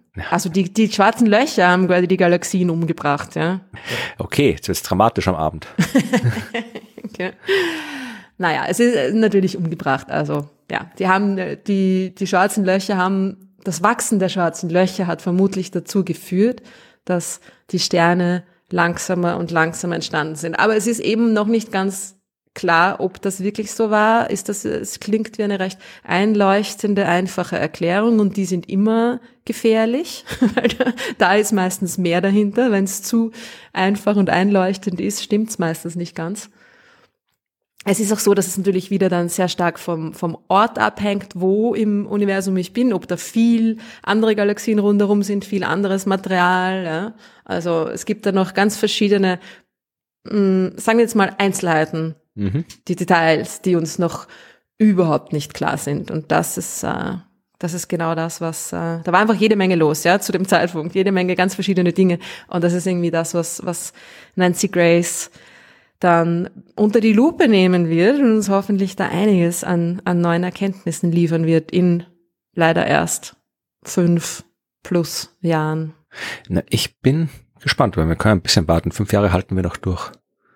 ja, das geht schon noch, ja. Es ist, es hat aber natürlich auch noch mehr Projekte. Also es soll nicht nur diesen, diesen Cosmic Noon untersuchen. Es geht tatsächlich auch sogar um die Dark Energy. Also es soll da ein bisschen bei dieser, bei, bei der, der Suche nach der Natur der dunklen Energie auch mitmachen. Es ist äh, ja dieser Dark Energy Survey, über den haben wir, glaube ich, schon mal geredet, oder? Möglich, der kam sicherlich mal vor auf die eine oder andere Weise. Ja. Der quasi die, die uns nähere Hälfte des, des Universums extrem genau unter die Lupe genommen hat, 200 Millionen Galaxien beobachtet hat. Ja. Die ersten Ergebnisse sind schon da, aber es kommen noch bessere Ergebnisse, auf die warten wir noch. Ja. Und äh, Nancy Grace wird jetzt quasi dann da, also die, das Dark Energy Survey hat quasi tatsächlich den Cosmic Afternoon unter die Lupe genommen und Nancy Grace setzt jetzt quasi dort an wo, wo Dark Energy Surveys Daten mager werden in dem, in der noch ein bisschen früheren Epoche, um da einfach wirklich, wir wollen eine, eine, eine durchgehende, statistisch gut bestückte Geschichte des Universums und der Entwicklung seiner Strukturen rekonstruieren, damit wir damit die Natur der dunklen Energie, die ja die Expansion dieser Strukturen vorantreibt, ja, da eben genau auf die Schliche kommen können. Ja. Das, darum soll es auch gehen. Na, ich bin gespannt auf die Zukunft. Man bin eh immer, aber es gibt auch mehr Gründe, warum man auf die Zukunft gespannt sein kann. Nicht nur, nicht nur wegen Nancy Grace. Ja aber auch. In näherer Zukunft, äh, aus unserer Sicht, passiert auch etwas, was aus eurer Hörersicht äh, schon in der näheren Vergangenheit liegt und äh, damit ihr euch nicht wundert, warum wir nicht drüber sprechen, erwähne ich das jetzt. Wenn ihr das hört, nämlich am 11. Oktober, wenn diese Folge veröffentlicht wird, dann sind schon die Nobelpreise verliehen worden. Sollte da was Astronomisches dabei sein, wundert euch nicht, wenn wir nicht drüber reden, weil äh, da, wo wir jetzt aufnehmen, wissen wir es noch nicht, welche der Nobelpreise verliehen worden sind. Ich weiß ja nicht, es war Astronomie überraschend oft dran in letzter Zeit. Also ja. weiß ich nicht, ob da jetzt schon wieder was ist. Man wird mir nicht stören, aber wir hatten jetzt letztes Jahr Klima, davor waren die schwarzen Löcher, davor waren die Exoplaneten. Also da ging schon der Gravitationswellen, kann man auch noch der Astronomie zuschlagen, so ein bisschen, wenn man möchte. Also da war viel Weltraum-Thematik bei den Nobelpreisen. Ich habe keine Ahnung. Mein Standard-Tipp war ja immer Exoplaneten. Das habe ich, glaube ich, irgendwie 15 Jahre lang gesagt, dass die kriegen einen Nobelpreis. Jetzt haben sie ihn, jetzt habe ich keinen Tipp mehr. das war's jetzt, ja. Und ich glaube, es war jetzt auch eben, weil so viel Astronomie war in der letzten Zeit. Hm. Ja, also klassischer, wirklich so, äh, die einzige noch offene quasi Leistung, die ausgezeichnet werden sollte, weil sie Nobelpreiswürdig ist, ist halt das Bild vom Schwarzen Loch. Aber meine, wir haben ja vor zwei Jahren erst Schwarzen Loch Nobelpreis gehabt, also glaube ich nicht, dass das jetzt schon wieder drankommt. Ansonsten fällt mir jetzt spontan nichts ein, was so aktuell wäre äh, in den letzten Jahren passiert aus der Astronomie, was wirklich eindeutig Nobelpreiswürdig ist. Also mhm. in der Physik eigentlich auch nicht so spontan in den letzten Jahren. Also wenn, dann ist es vermutlich wieder irgendwie was Älteres, das, wo man genau kann ja auch immer sein, dass es etwas ist, was doch schon länger zurückliegt. Wir lassen uns überraschen. Ja, ja damit kommen wir zu den Fragen, oder? Ja, ich meine, wir haben schon Fragen Weil beantwortet. Wir haben schon ein paar Fragen beantwortet. Es gab ja noch die Frage von Max, euer Podcast ist wirklich ein Lichtblick in der Medienlandschaft. Könntet ihr mal eine Folge zum Roman Space Teleskop Genau, machen? die haben wir in der ja, letzten gerne, Folge. Und jetzt hat Max das auch bekommen, ja. Äh, eine Weltraumfrage gibt's äh, von Elena. Elena. Und zwar war die mit ihrem Neffen kürzlich bei einer Ausstellung, wo man mit äh, VR-Brille um die ISS rumfliegen konnte. Und sie und ihr Neffe haben sich hinterher gefragt, wie das dann geht, dass man ja aus der ISS aussteigen kann, wenn die da mit 28.000 Sachen durch die Gegend fliegt und wo, warum man da nicht irgendwie äh, rausgerissen und, und, und, und von ihr mitgeschleift wird, weil, weil, weil angezogen wird man ja von der ISS nicht, dafür ist sie ja zu klein. Also das waren die, das waren die Gedanken, die uns Elena geschickt hat. Möchtest du das erklären? Ja, die Antwort ist im Wesentlichen das Newtonsche Axiom Nummer eins. Da wird Elena sehr beruhigt sein und jetzt ganz aufmerksam zu, zuhören und nicht einschlafen. Natürlich bewegt sich die ISS so schnell, aber das ist ja nicht so zu vergleichen, wie wenn ich mit einem Auto unterwegs bin, das 100 kmh fährt und ich hüpfe dann aus diesem fahrenden Auto raus. Dann natürlich äh, ist es ein Problem, weil im Auto bewege ich mich ja auch mit dem Auto mit, mit den 100 kmh. Die Straße in Bezug auf die ich mich mit dem Auto bewege, natürlich, die bewegt sich nicht. Das heißt, ich habe eine Relativgeschwindigkeit von ja, 100 kmh zur Straße und das tut dann weh, wenn ich dann entsprechend ähm, am Boden aufkomme bei der Raumstation ist es nicht so, weil die Raumstation fährt ja nicht auf der Straße, sondern die fliegt ums die Erde herum, die fliegt durchs Weltall im freien Fall, die fällt um die Erde herum und die AstronautInnen in der Raumstation genauso. Ja, und wenn sie aussteigen, ändert sich nicht viel. Also die ISS ist jetzt äh, vor allem dazu da, dass die AstronautInnen was haben, wo sie atmen können und essen können und schlafen können. Aber äh, rein von Bewegungszustand her macht es keinen Unterschied, ob die jetzt innerhalb oder außerhalb der Raumstation sich befinden. Das mhm. ist äh, so, wie wenn du auf einem See äh, bist mit, äh, na, ist auch ein gutes Beispiel. Wir Geht auf der Erde nicht, weil die Erde ja ein Schwerefeld hat, in ja. dem wir uns befinden und wir immer nach unten zur Erde gezogen genau. werden und egal mit welcher Geschwindigkeit wir uns da irgendwie bewegen. Wir werden hm. auch auf der Raumstation von der Erde angezogen. Es ist ja nicht so, dass die Gravitationskraft da in 400 Kilometer maßgeblich schwächer geworden ist. Die ist im Wesentlichen genauso stark wie 400 Kilometer weiter unten. Da hat sich kaum was geändert. Aber man ist eben deutlich schneller. Das Ding ist, dass halt die Raumstation ähm, mit Raketen darauf gebracht worden ist, in Teilen die Menschen darauf gebracht worden sind mit Raketen. Und die Raketen haben dafür gesorgt, dass sowohl die Raumstation als auch die Menschen da oben sich eben mit der nötigen Geschwindigkeit bewegen, die man braucht, um immer um die Erde herumzufallen und das sind eben diese ja paar zehntausend kmh, die die drauf haben und weil sich alle mit der gleichen Geschwindigkeit bewegen, sowohl die Menschen als auch die Raumstation und da oben nichts ist, was die Geschwindigkeit bremsen könnte. Ja, also da gibt es keinen Luftwiderstand oder keinen relevanten Luftwiderstand. Das heißt, die Geschwindigkeit, die man hat, die hat man äh, und die bleibt einem auch. Das ist eben Newtons erstes Axiom. Deswegen bewegen Menschen und Raumstationen sich halt mit der gleichen Geschwindigkeit und ich kann halt einfach genauso wie ich aus dem Haus rausgehe und wieder reingehen kann, kann ich aus der Raumstation rausgehen und wieder reingehen, weil ich in Bezug auf die Raumstation keine relevante Geschwindigkeit habe. Ja, und es gibt eben vielleicht der Gedanke, dass da rundherum nichts ist, was mich bremst. Ja. Vielleicht der, der dann auch noch einen, den Unterschied macht, dass man sich gut vorstellen ja. kann. Ja. ja, ich hoffe, Lena, das war okay. Und wenn Lena oder Lenas Neffe noch nachfragen. Ja, sie hat die E-Mail mit Lena unterschrieben, da habe ich Lena gesagt. Ach so, oh, also, sorry. Elena du oder dich wie immer besser aus als ich. ja, ich habe die dann schon rausgesucht. Die, ja, ich, Nein, hast eh recht. Ich muss für die Shownotes dann die E-Mails raussuchen, das mache ich lieber gleich, wenn ich's wenn du es erwähnst. Ich weiß nicht, welche Fragen du stellst, aber ich kann auch im E-Mail-Postfach dann die passende Frage raussuchen.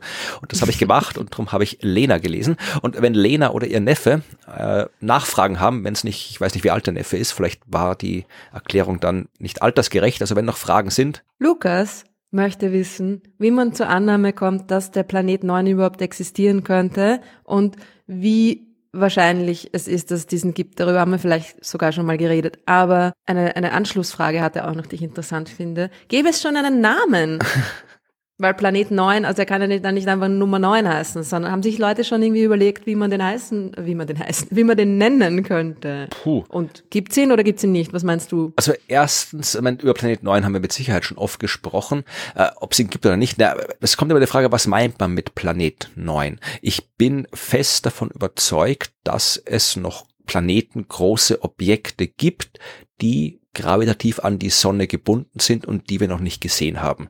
Das legt allein schon das nahe, was wir über die Entstehung von Planeten wissen. Wir wissen, dass bei so einer Planetenentstehung immer ja ein paar Dutzend, wenn nicht gar hundert und großen ordnungsmäßig große Objekte entstehen, die man Planeten nennen könnte.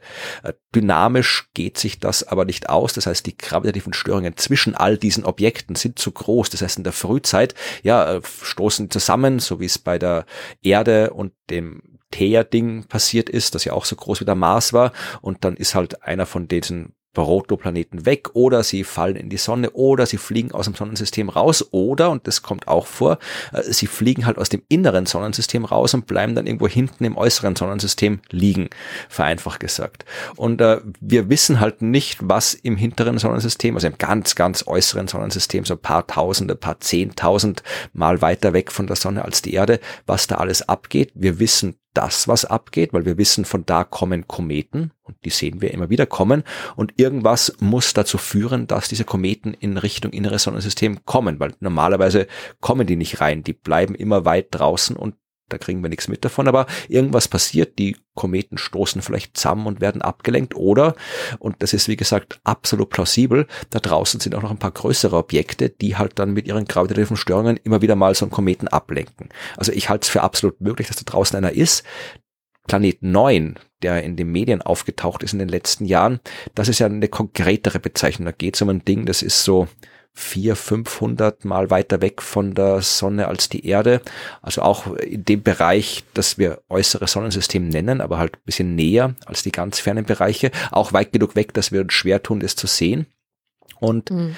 auch da kann es Himmelskörper geben, ohne Frage, auch planetengroße Himmelskörper. Wir haben viel zu wenig beobachtet. Wie wir schon festgestellt haben, der Himmel ist groß, aber äh, es gab aus den Beobachtungsdaten von Asteroiden, die in dieser Region ab und zu äh, sich aufhalten, haben, hat man damals festgestellt, dass es vielleicht so einen Planeten geben könnte, weil die halt so, ja, die hatten, ihre Bahnen waren nicht so verteilt, wie sie sein hätten sollen, wenn sie einfach zufällig verteilt sind und waren so verteilt, wie sie es wären, wenn da vielleicht ein Planet mit seiner Gravitationskraft äh, eben rumstört.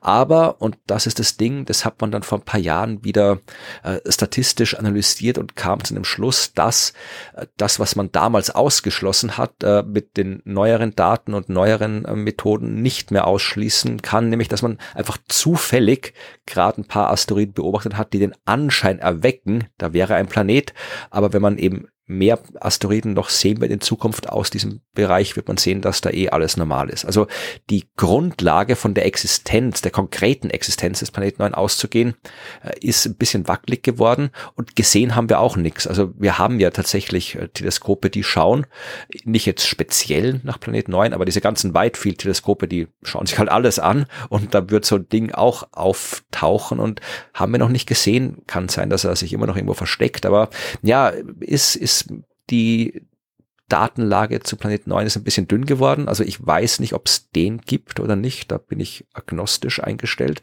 Und der Name, naja, also es gibt sicher Leute, die haben schon einen Namen vorgeschlagen. Da habe ich jetzt nichts im Kopf, aber mit Sicherheit gibt es jede Menge Namen, die irgendwo kursieren. Aber vermutlich bei Planeten ist die Internationale Astronomische Union ein bisschen konservativ. Der wird einen Namen aus der griechisch-römischen Antike kriegen. Hm. Noch ein paar Götter übrig. Wenn es wirklich ein Planet ist, ja. Ja. Könnt gerne Vorschläge machen, was ihr euch denkt, was es sein soll. genau, euer Lieblingsgott. das war es diesmal mit den Fragen. Ja, wir haben ja vorher schon viele Fragen beantwortet. Sehr viele Fragen diesmal, ja. Äh, und wenn ihr Fragen habt, dann schickt uns bitte eure Fragen. Wir haben zwar noch genug in unserer Inbox zu beantworten, aber kann, kann nie schaden, wenn man mehr Fragen hat. Und schickt sie bitte einfach an fragen at dasuniversum.at. Und wer weiß, vielleicht beantworten wir dann in einer der nächsten Folgen genau eure Frage zum Universum. Ja. Damit kommen wir zum nächsten Punkt in unserer Tagesordnung, nämlich äh, Florian, was gibt es Neues von der Sternwarte? Ja, das habe ich Evi gefragt. Noch nicht so viel, weil das Semester ja noch nicht angefangen hat, zumindest zum Zeitpunkt der Aufnahme noch nicht. Aber es gibt natürlich trotzdem was zu erzählen, weil ja Evi nicht nur das Astronomiestudium hat, sondern sich auch mit Wissenschaftskommunikation beschäftigt, so wie wir äh, das ja auch tun. Und wir waren ja auch alle bei der Wissenschaftskommunikationskonferenz äh, letzte Woche, über die wir vielleicht nochmal gesondert sprechen. Da war auch ganz interessant dort. Du hast nur schon meinen, meine Einfolien-Vortrag über Podcasts erwähnt. Aber ja, die Konferenz da, da reden wir beim nächsten Mal drüber. Die war ganz interessant. Ja, Aber ich genau. sage, Evi studiert auch Wissenschaftskommunikation und zu dem Thema und zu dem Studium der Wissenschaftskommunikation hat sie sich aufgeregt.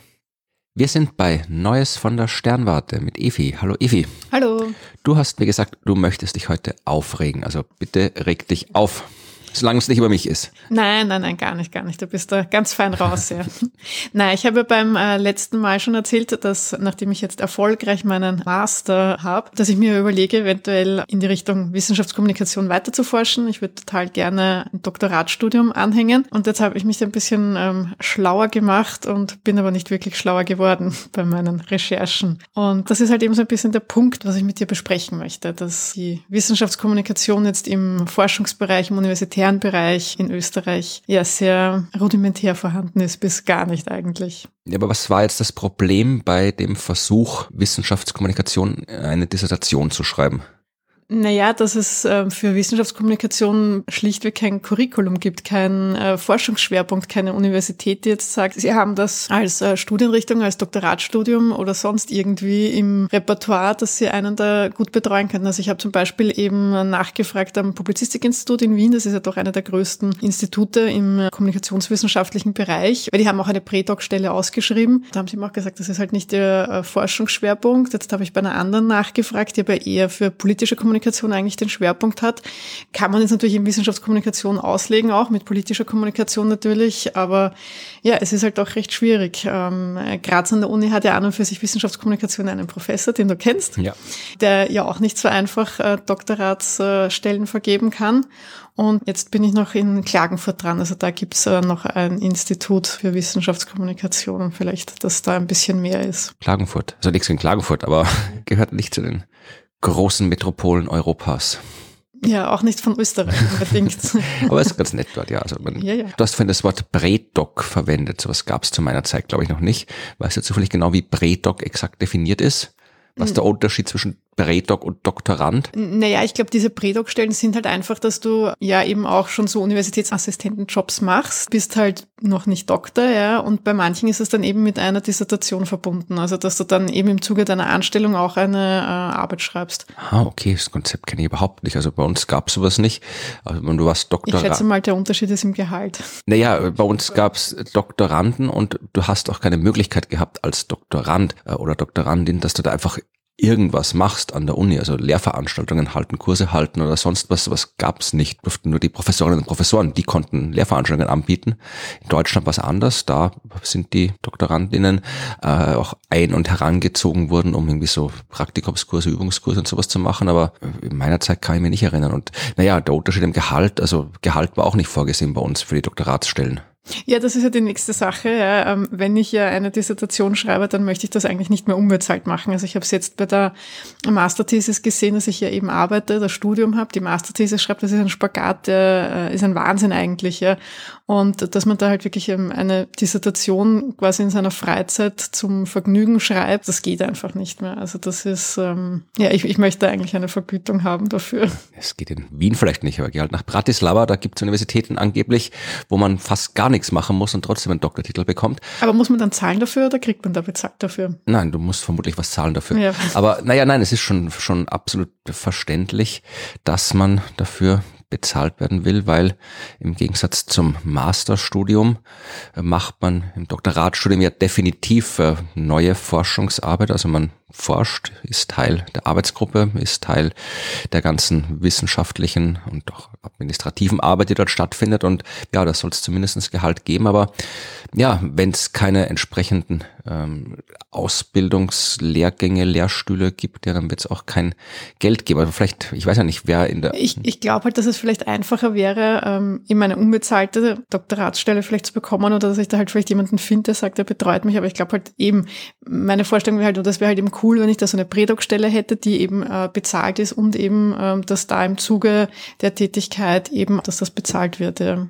Ja, also wie gesagt, unbezahlt soll kein Problem sein. Unbezahlt findest sofort, nicht sofort, aber unbezahlt findest vermutlich ziemlich locker irgendwo äh, ein Professor, ein Professor, der sagt, ja, schreibst halt eine Dissertation bei mir.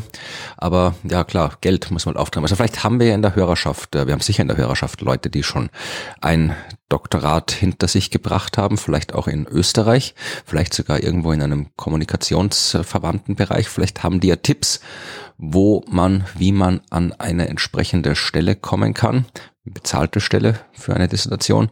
Vielleicht haben die auch Tipps, äh, ob es irgendwo anders irgendwelche Stipendien oder sowas gibt, um die man sich bewerben kann, weil vielleicht, wenn es die Uni nicht zahlt, vielleicht zahlt es irgendwer anderer. Also mir wäre da jetzt nichts bekannt spontan. Ich wüsste, man kann halt einfach einen Drittmittelantrag schreiben, aber das geht eigentlich auch nur dann gut, wenn man schon in der in einer universitären Struktur drin steckt.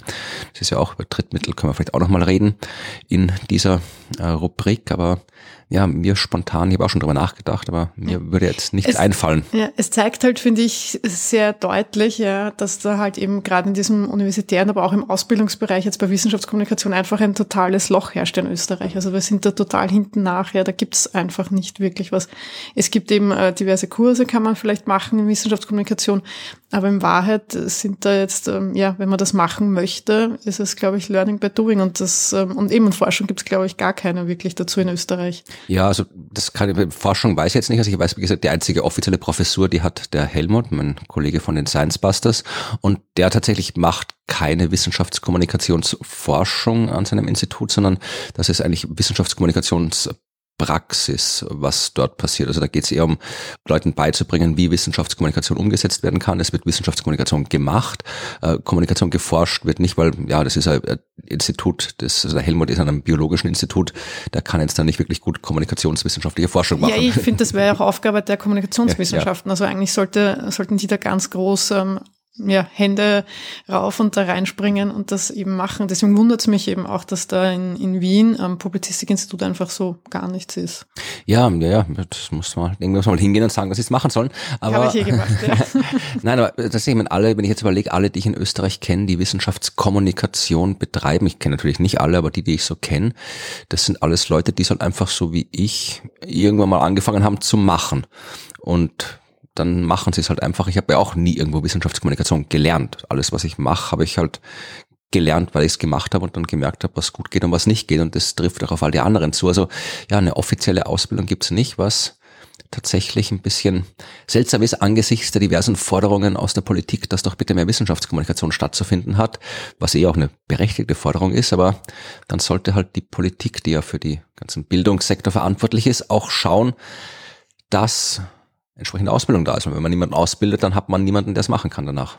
Ja, eben, und ich habe so den Eindruck, dass es auch komplett ähm, unterschätzt wird. Also das immer so, ja, na, mach mal ein bisschen was, ähm, ja, schreib was oder ähm, ja, also es wird so unterschätzt einfach auch, dass man davon ausgeht, dass jeder, der ähm, irgendwie forscht, also dass der so nebenbei halt äh, ja ein bisschen Wissenschaftskommunikation auch machen kann. Ist ja kein Problem, wenn du ein bisschen Social Media machst oder ja, einen Artikel schreibst oder so. Aber das, ja, da muss man einfach viele Sachen bedenken, das muss man lernen.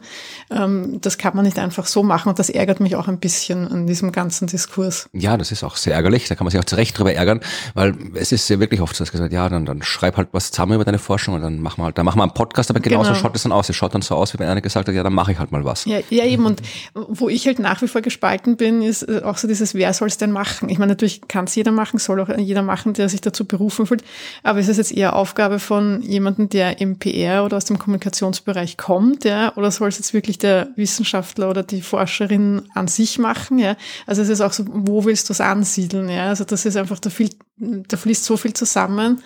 Da bräuchten wir jemanden, der oder die das erforschen könnte und herausfinden, wo man es ja. idealerweise ansiedelt. Und der vielleicht beide Hintergründe mit sich bringt. Ja, also ja, na, dann schauen wir mal, vielleicht hat ja die Hörerschaft wirklich Hinweise auf die Möglichkeit einer Dissertations- äh, Ausbildung, äh, Finanzierung. Wenn die Hörerschaft Hinweise hat, dann bitte, weil ich habe selbst eine Dissertation, das ist schon an sich sehr viel Arbeit und viel Stress und das möchte man dann bitte auch möglichst gut organisiert und betreut machen. Also wenn es da Hinweise gibt, sagt Bescheid, dann wird die Wissenschaftskommunikation in Österreich dann in Zukunft hoffentlich besser und ansonsten gehen wir halt der Politik so lange auf die Nerven, bis sie das richtig macht. Beim nächsten Mal, da hätte dann schon wieder das Semester an der Sternmatte angefangen und dann geht's wieder um Astronomie, denke ich, oder? Hoffe ich doch, ja. Genau, dann reden wir wieder über das Astronomiestudium und bis dahin wünschen wir euch eine schöne Zeit. Tschüss. Bis dann, tschüss.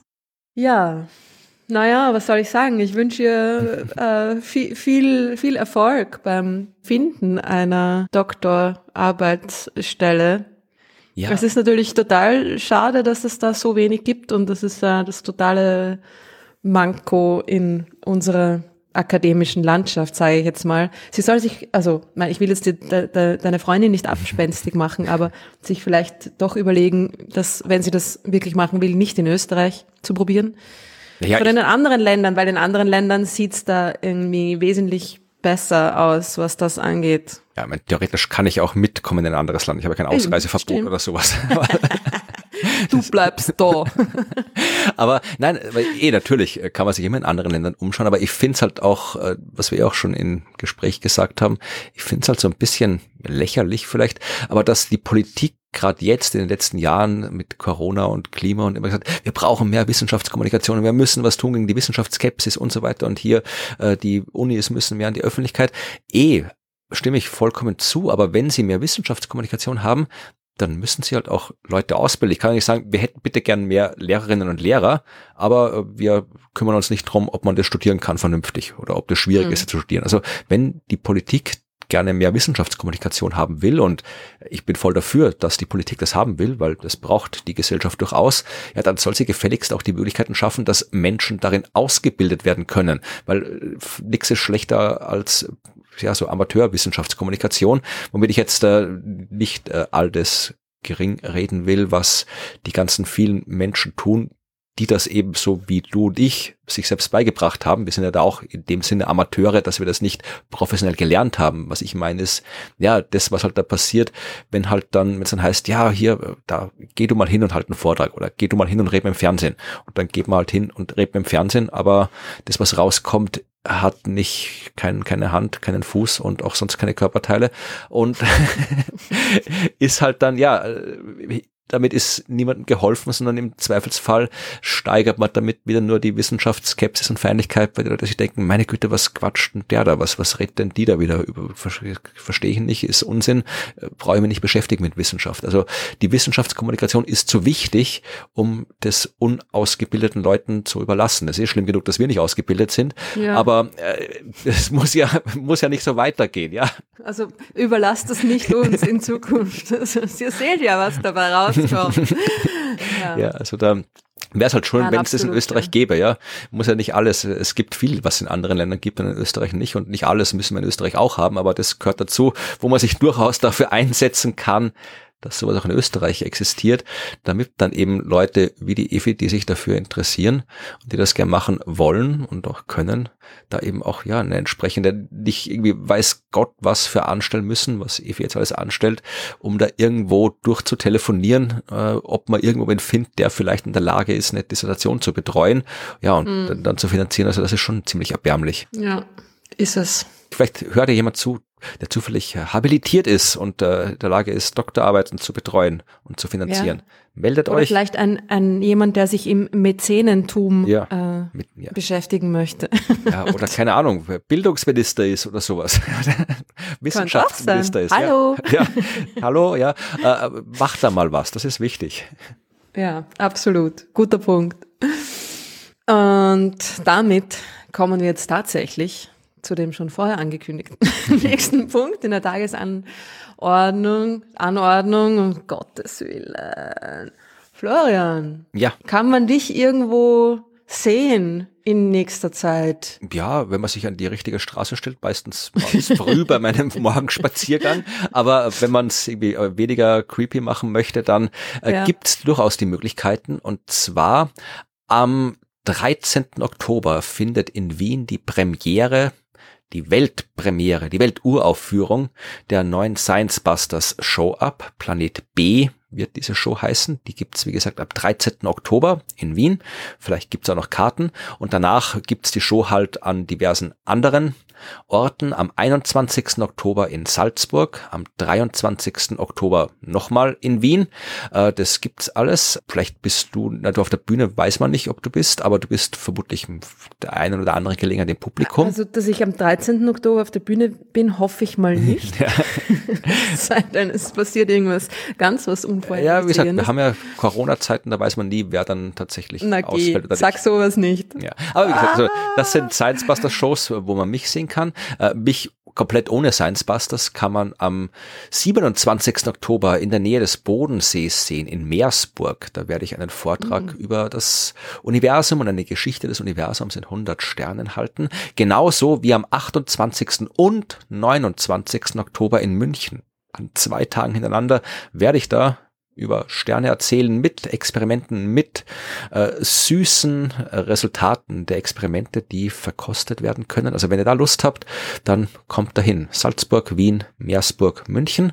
Und wenn ihr dahin kommen wollt, wo Ruth ist, muss Ruth euch sagen, ob sie irgendwo ist, wo man hinkommen kann. Ja, ich bin in, Moment, wieder ein schlechter Einstieg.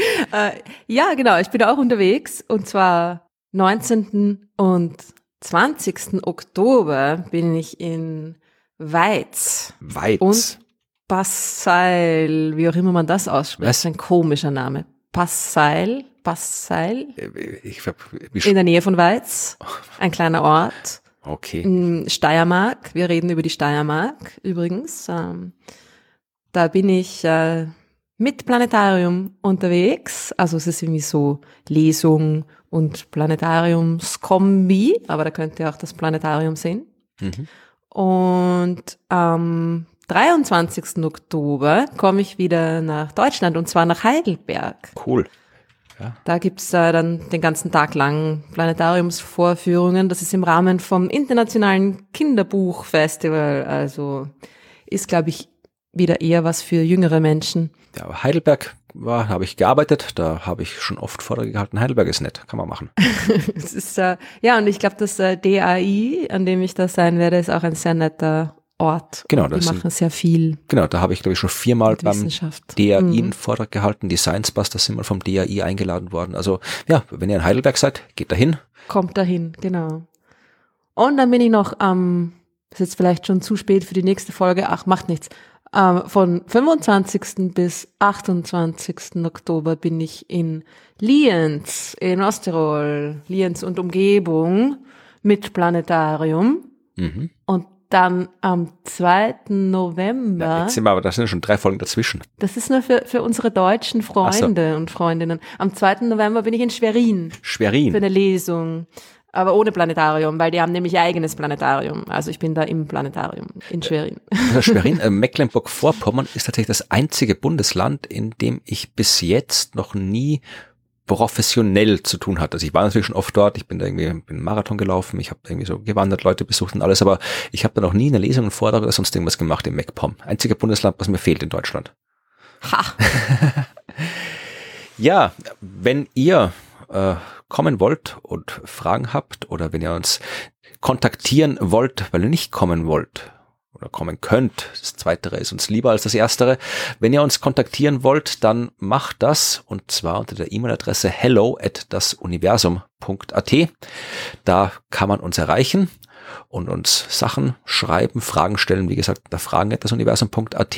Wenn man uns gerne direkt schreiben will oder mit anderen diskutieren will, dann schaut in unsere Telegram-Gruppe rein. Da passieren auch immer nette Sachen. Ja, und wenn ihr uns unterstützen wollt, gibt's auch die Möglichkeit. Und diese Möglichkeiten haben wir in den Shownotes verlinkt über PayPal, über Steady, über Patreon. Und wenn ihr das tut, freuen wir uns und wir bedanken uns. Und bedanken tut sich traditionell Ruth. Und ich ja, auch diese natürlich. Woche. Ja. Wir bedanken uns beide. Ich darf es nur vorlesen. Genau.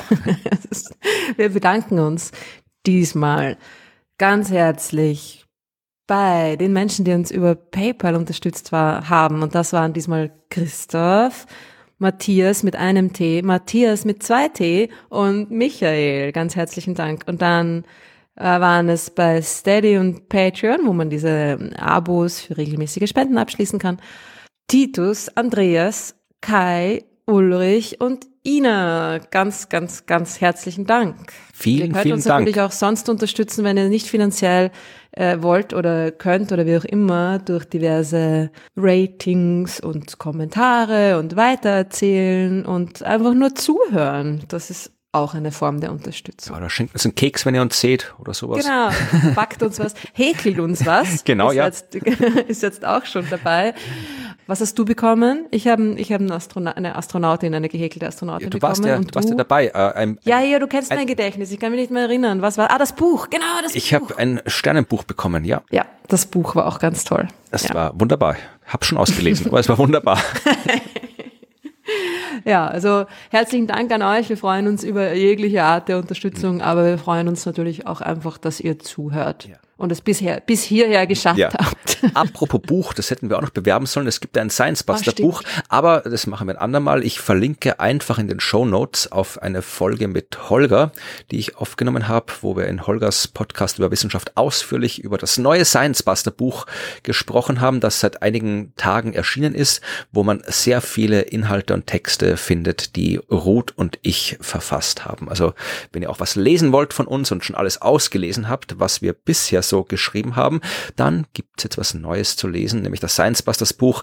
Wissenschaft ist das, was auch dann gilt, wenn man nicht dran glaubt. Und wenn ihr mehr über das Buch erfahren wollt, dann klickt in den Shownotes auf den Link zum Podcast von Holger und dann sind wir jetzt durch, oder? Ja, ihr dürft dann auch raten, welche Kapitel ich und welche Kapitel der Florian geschrieben hat Haha, ja, schauen wir, das erregt. und Bescheid sagen. ja, na, das war's für diesmal. Ist eh schon wieder lang genug geworden, oder? Ja, ja, ja, es geht. Schneiden Ja. ein bisschen was raus, aber es geht. Gut, dann verabschieden Ja. wir uns. Danke fürs Zuhören. Bis zum nächsten Mal. Wir kommen wieder in zwei Wochen mit einem äh, funkelnagelneuen Thema über das Universum. Jawohl. Und äh, wir freuen uns auf euch. Macht's es gut. Tschüss.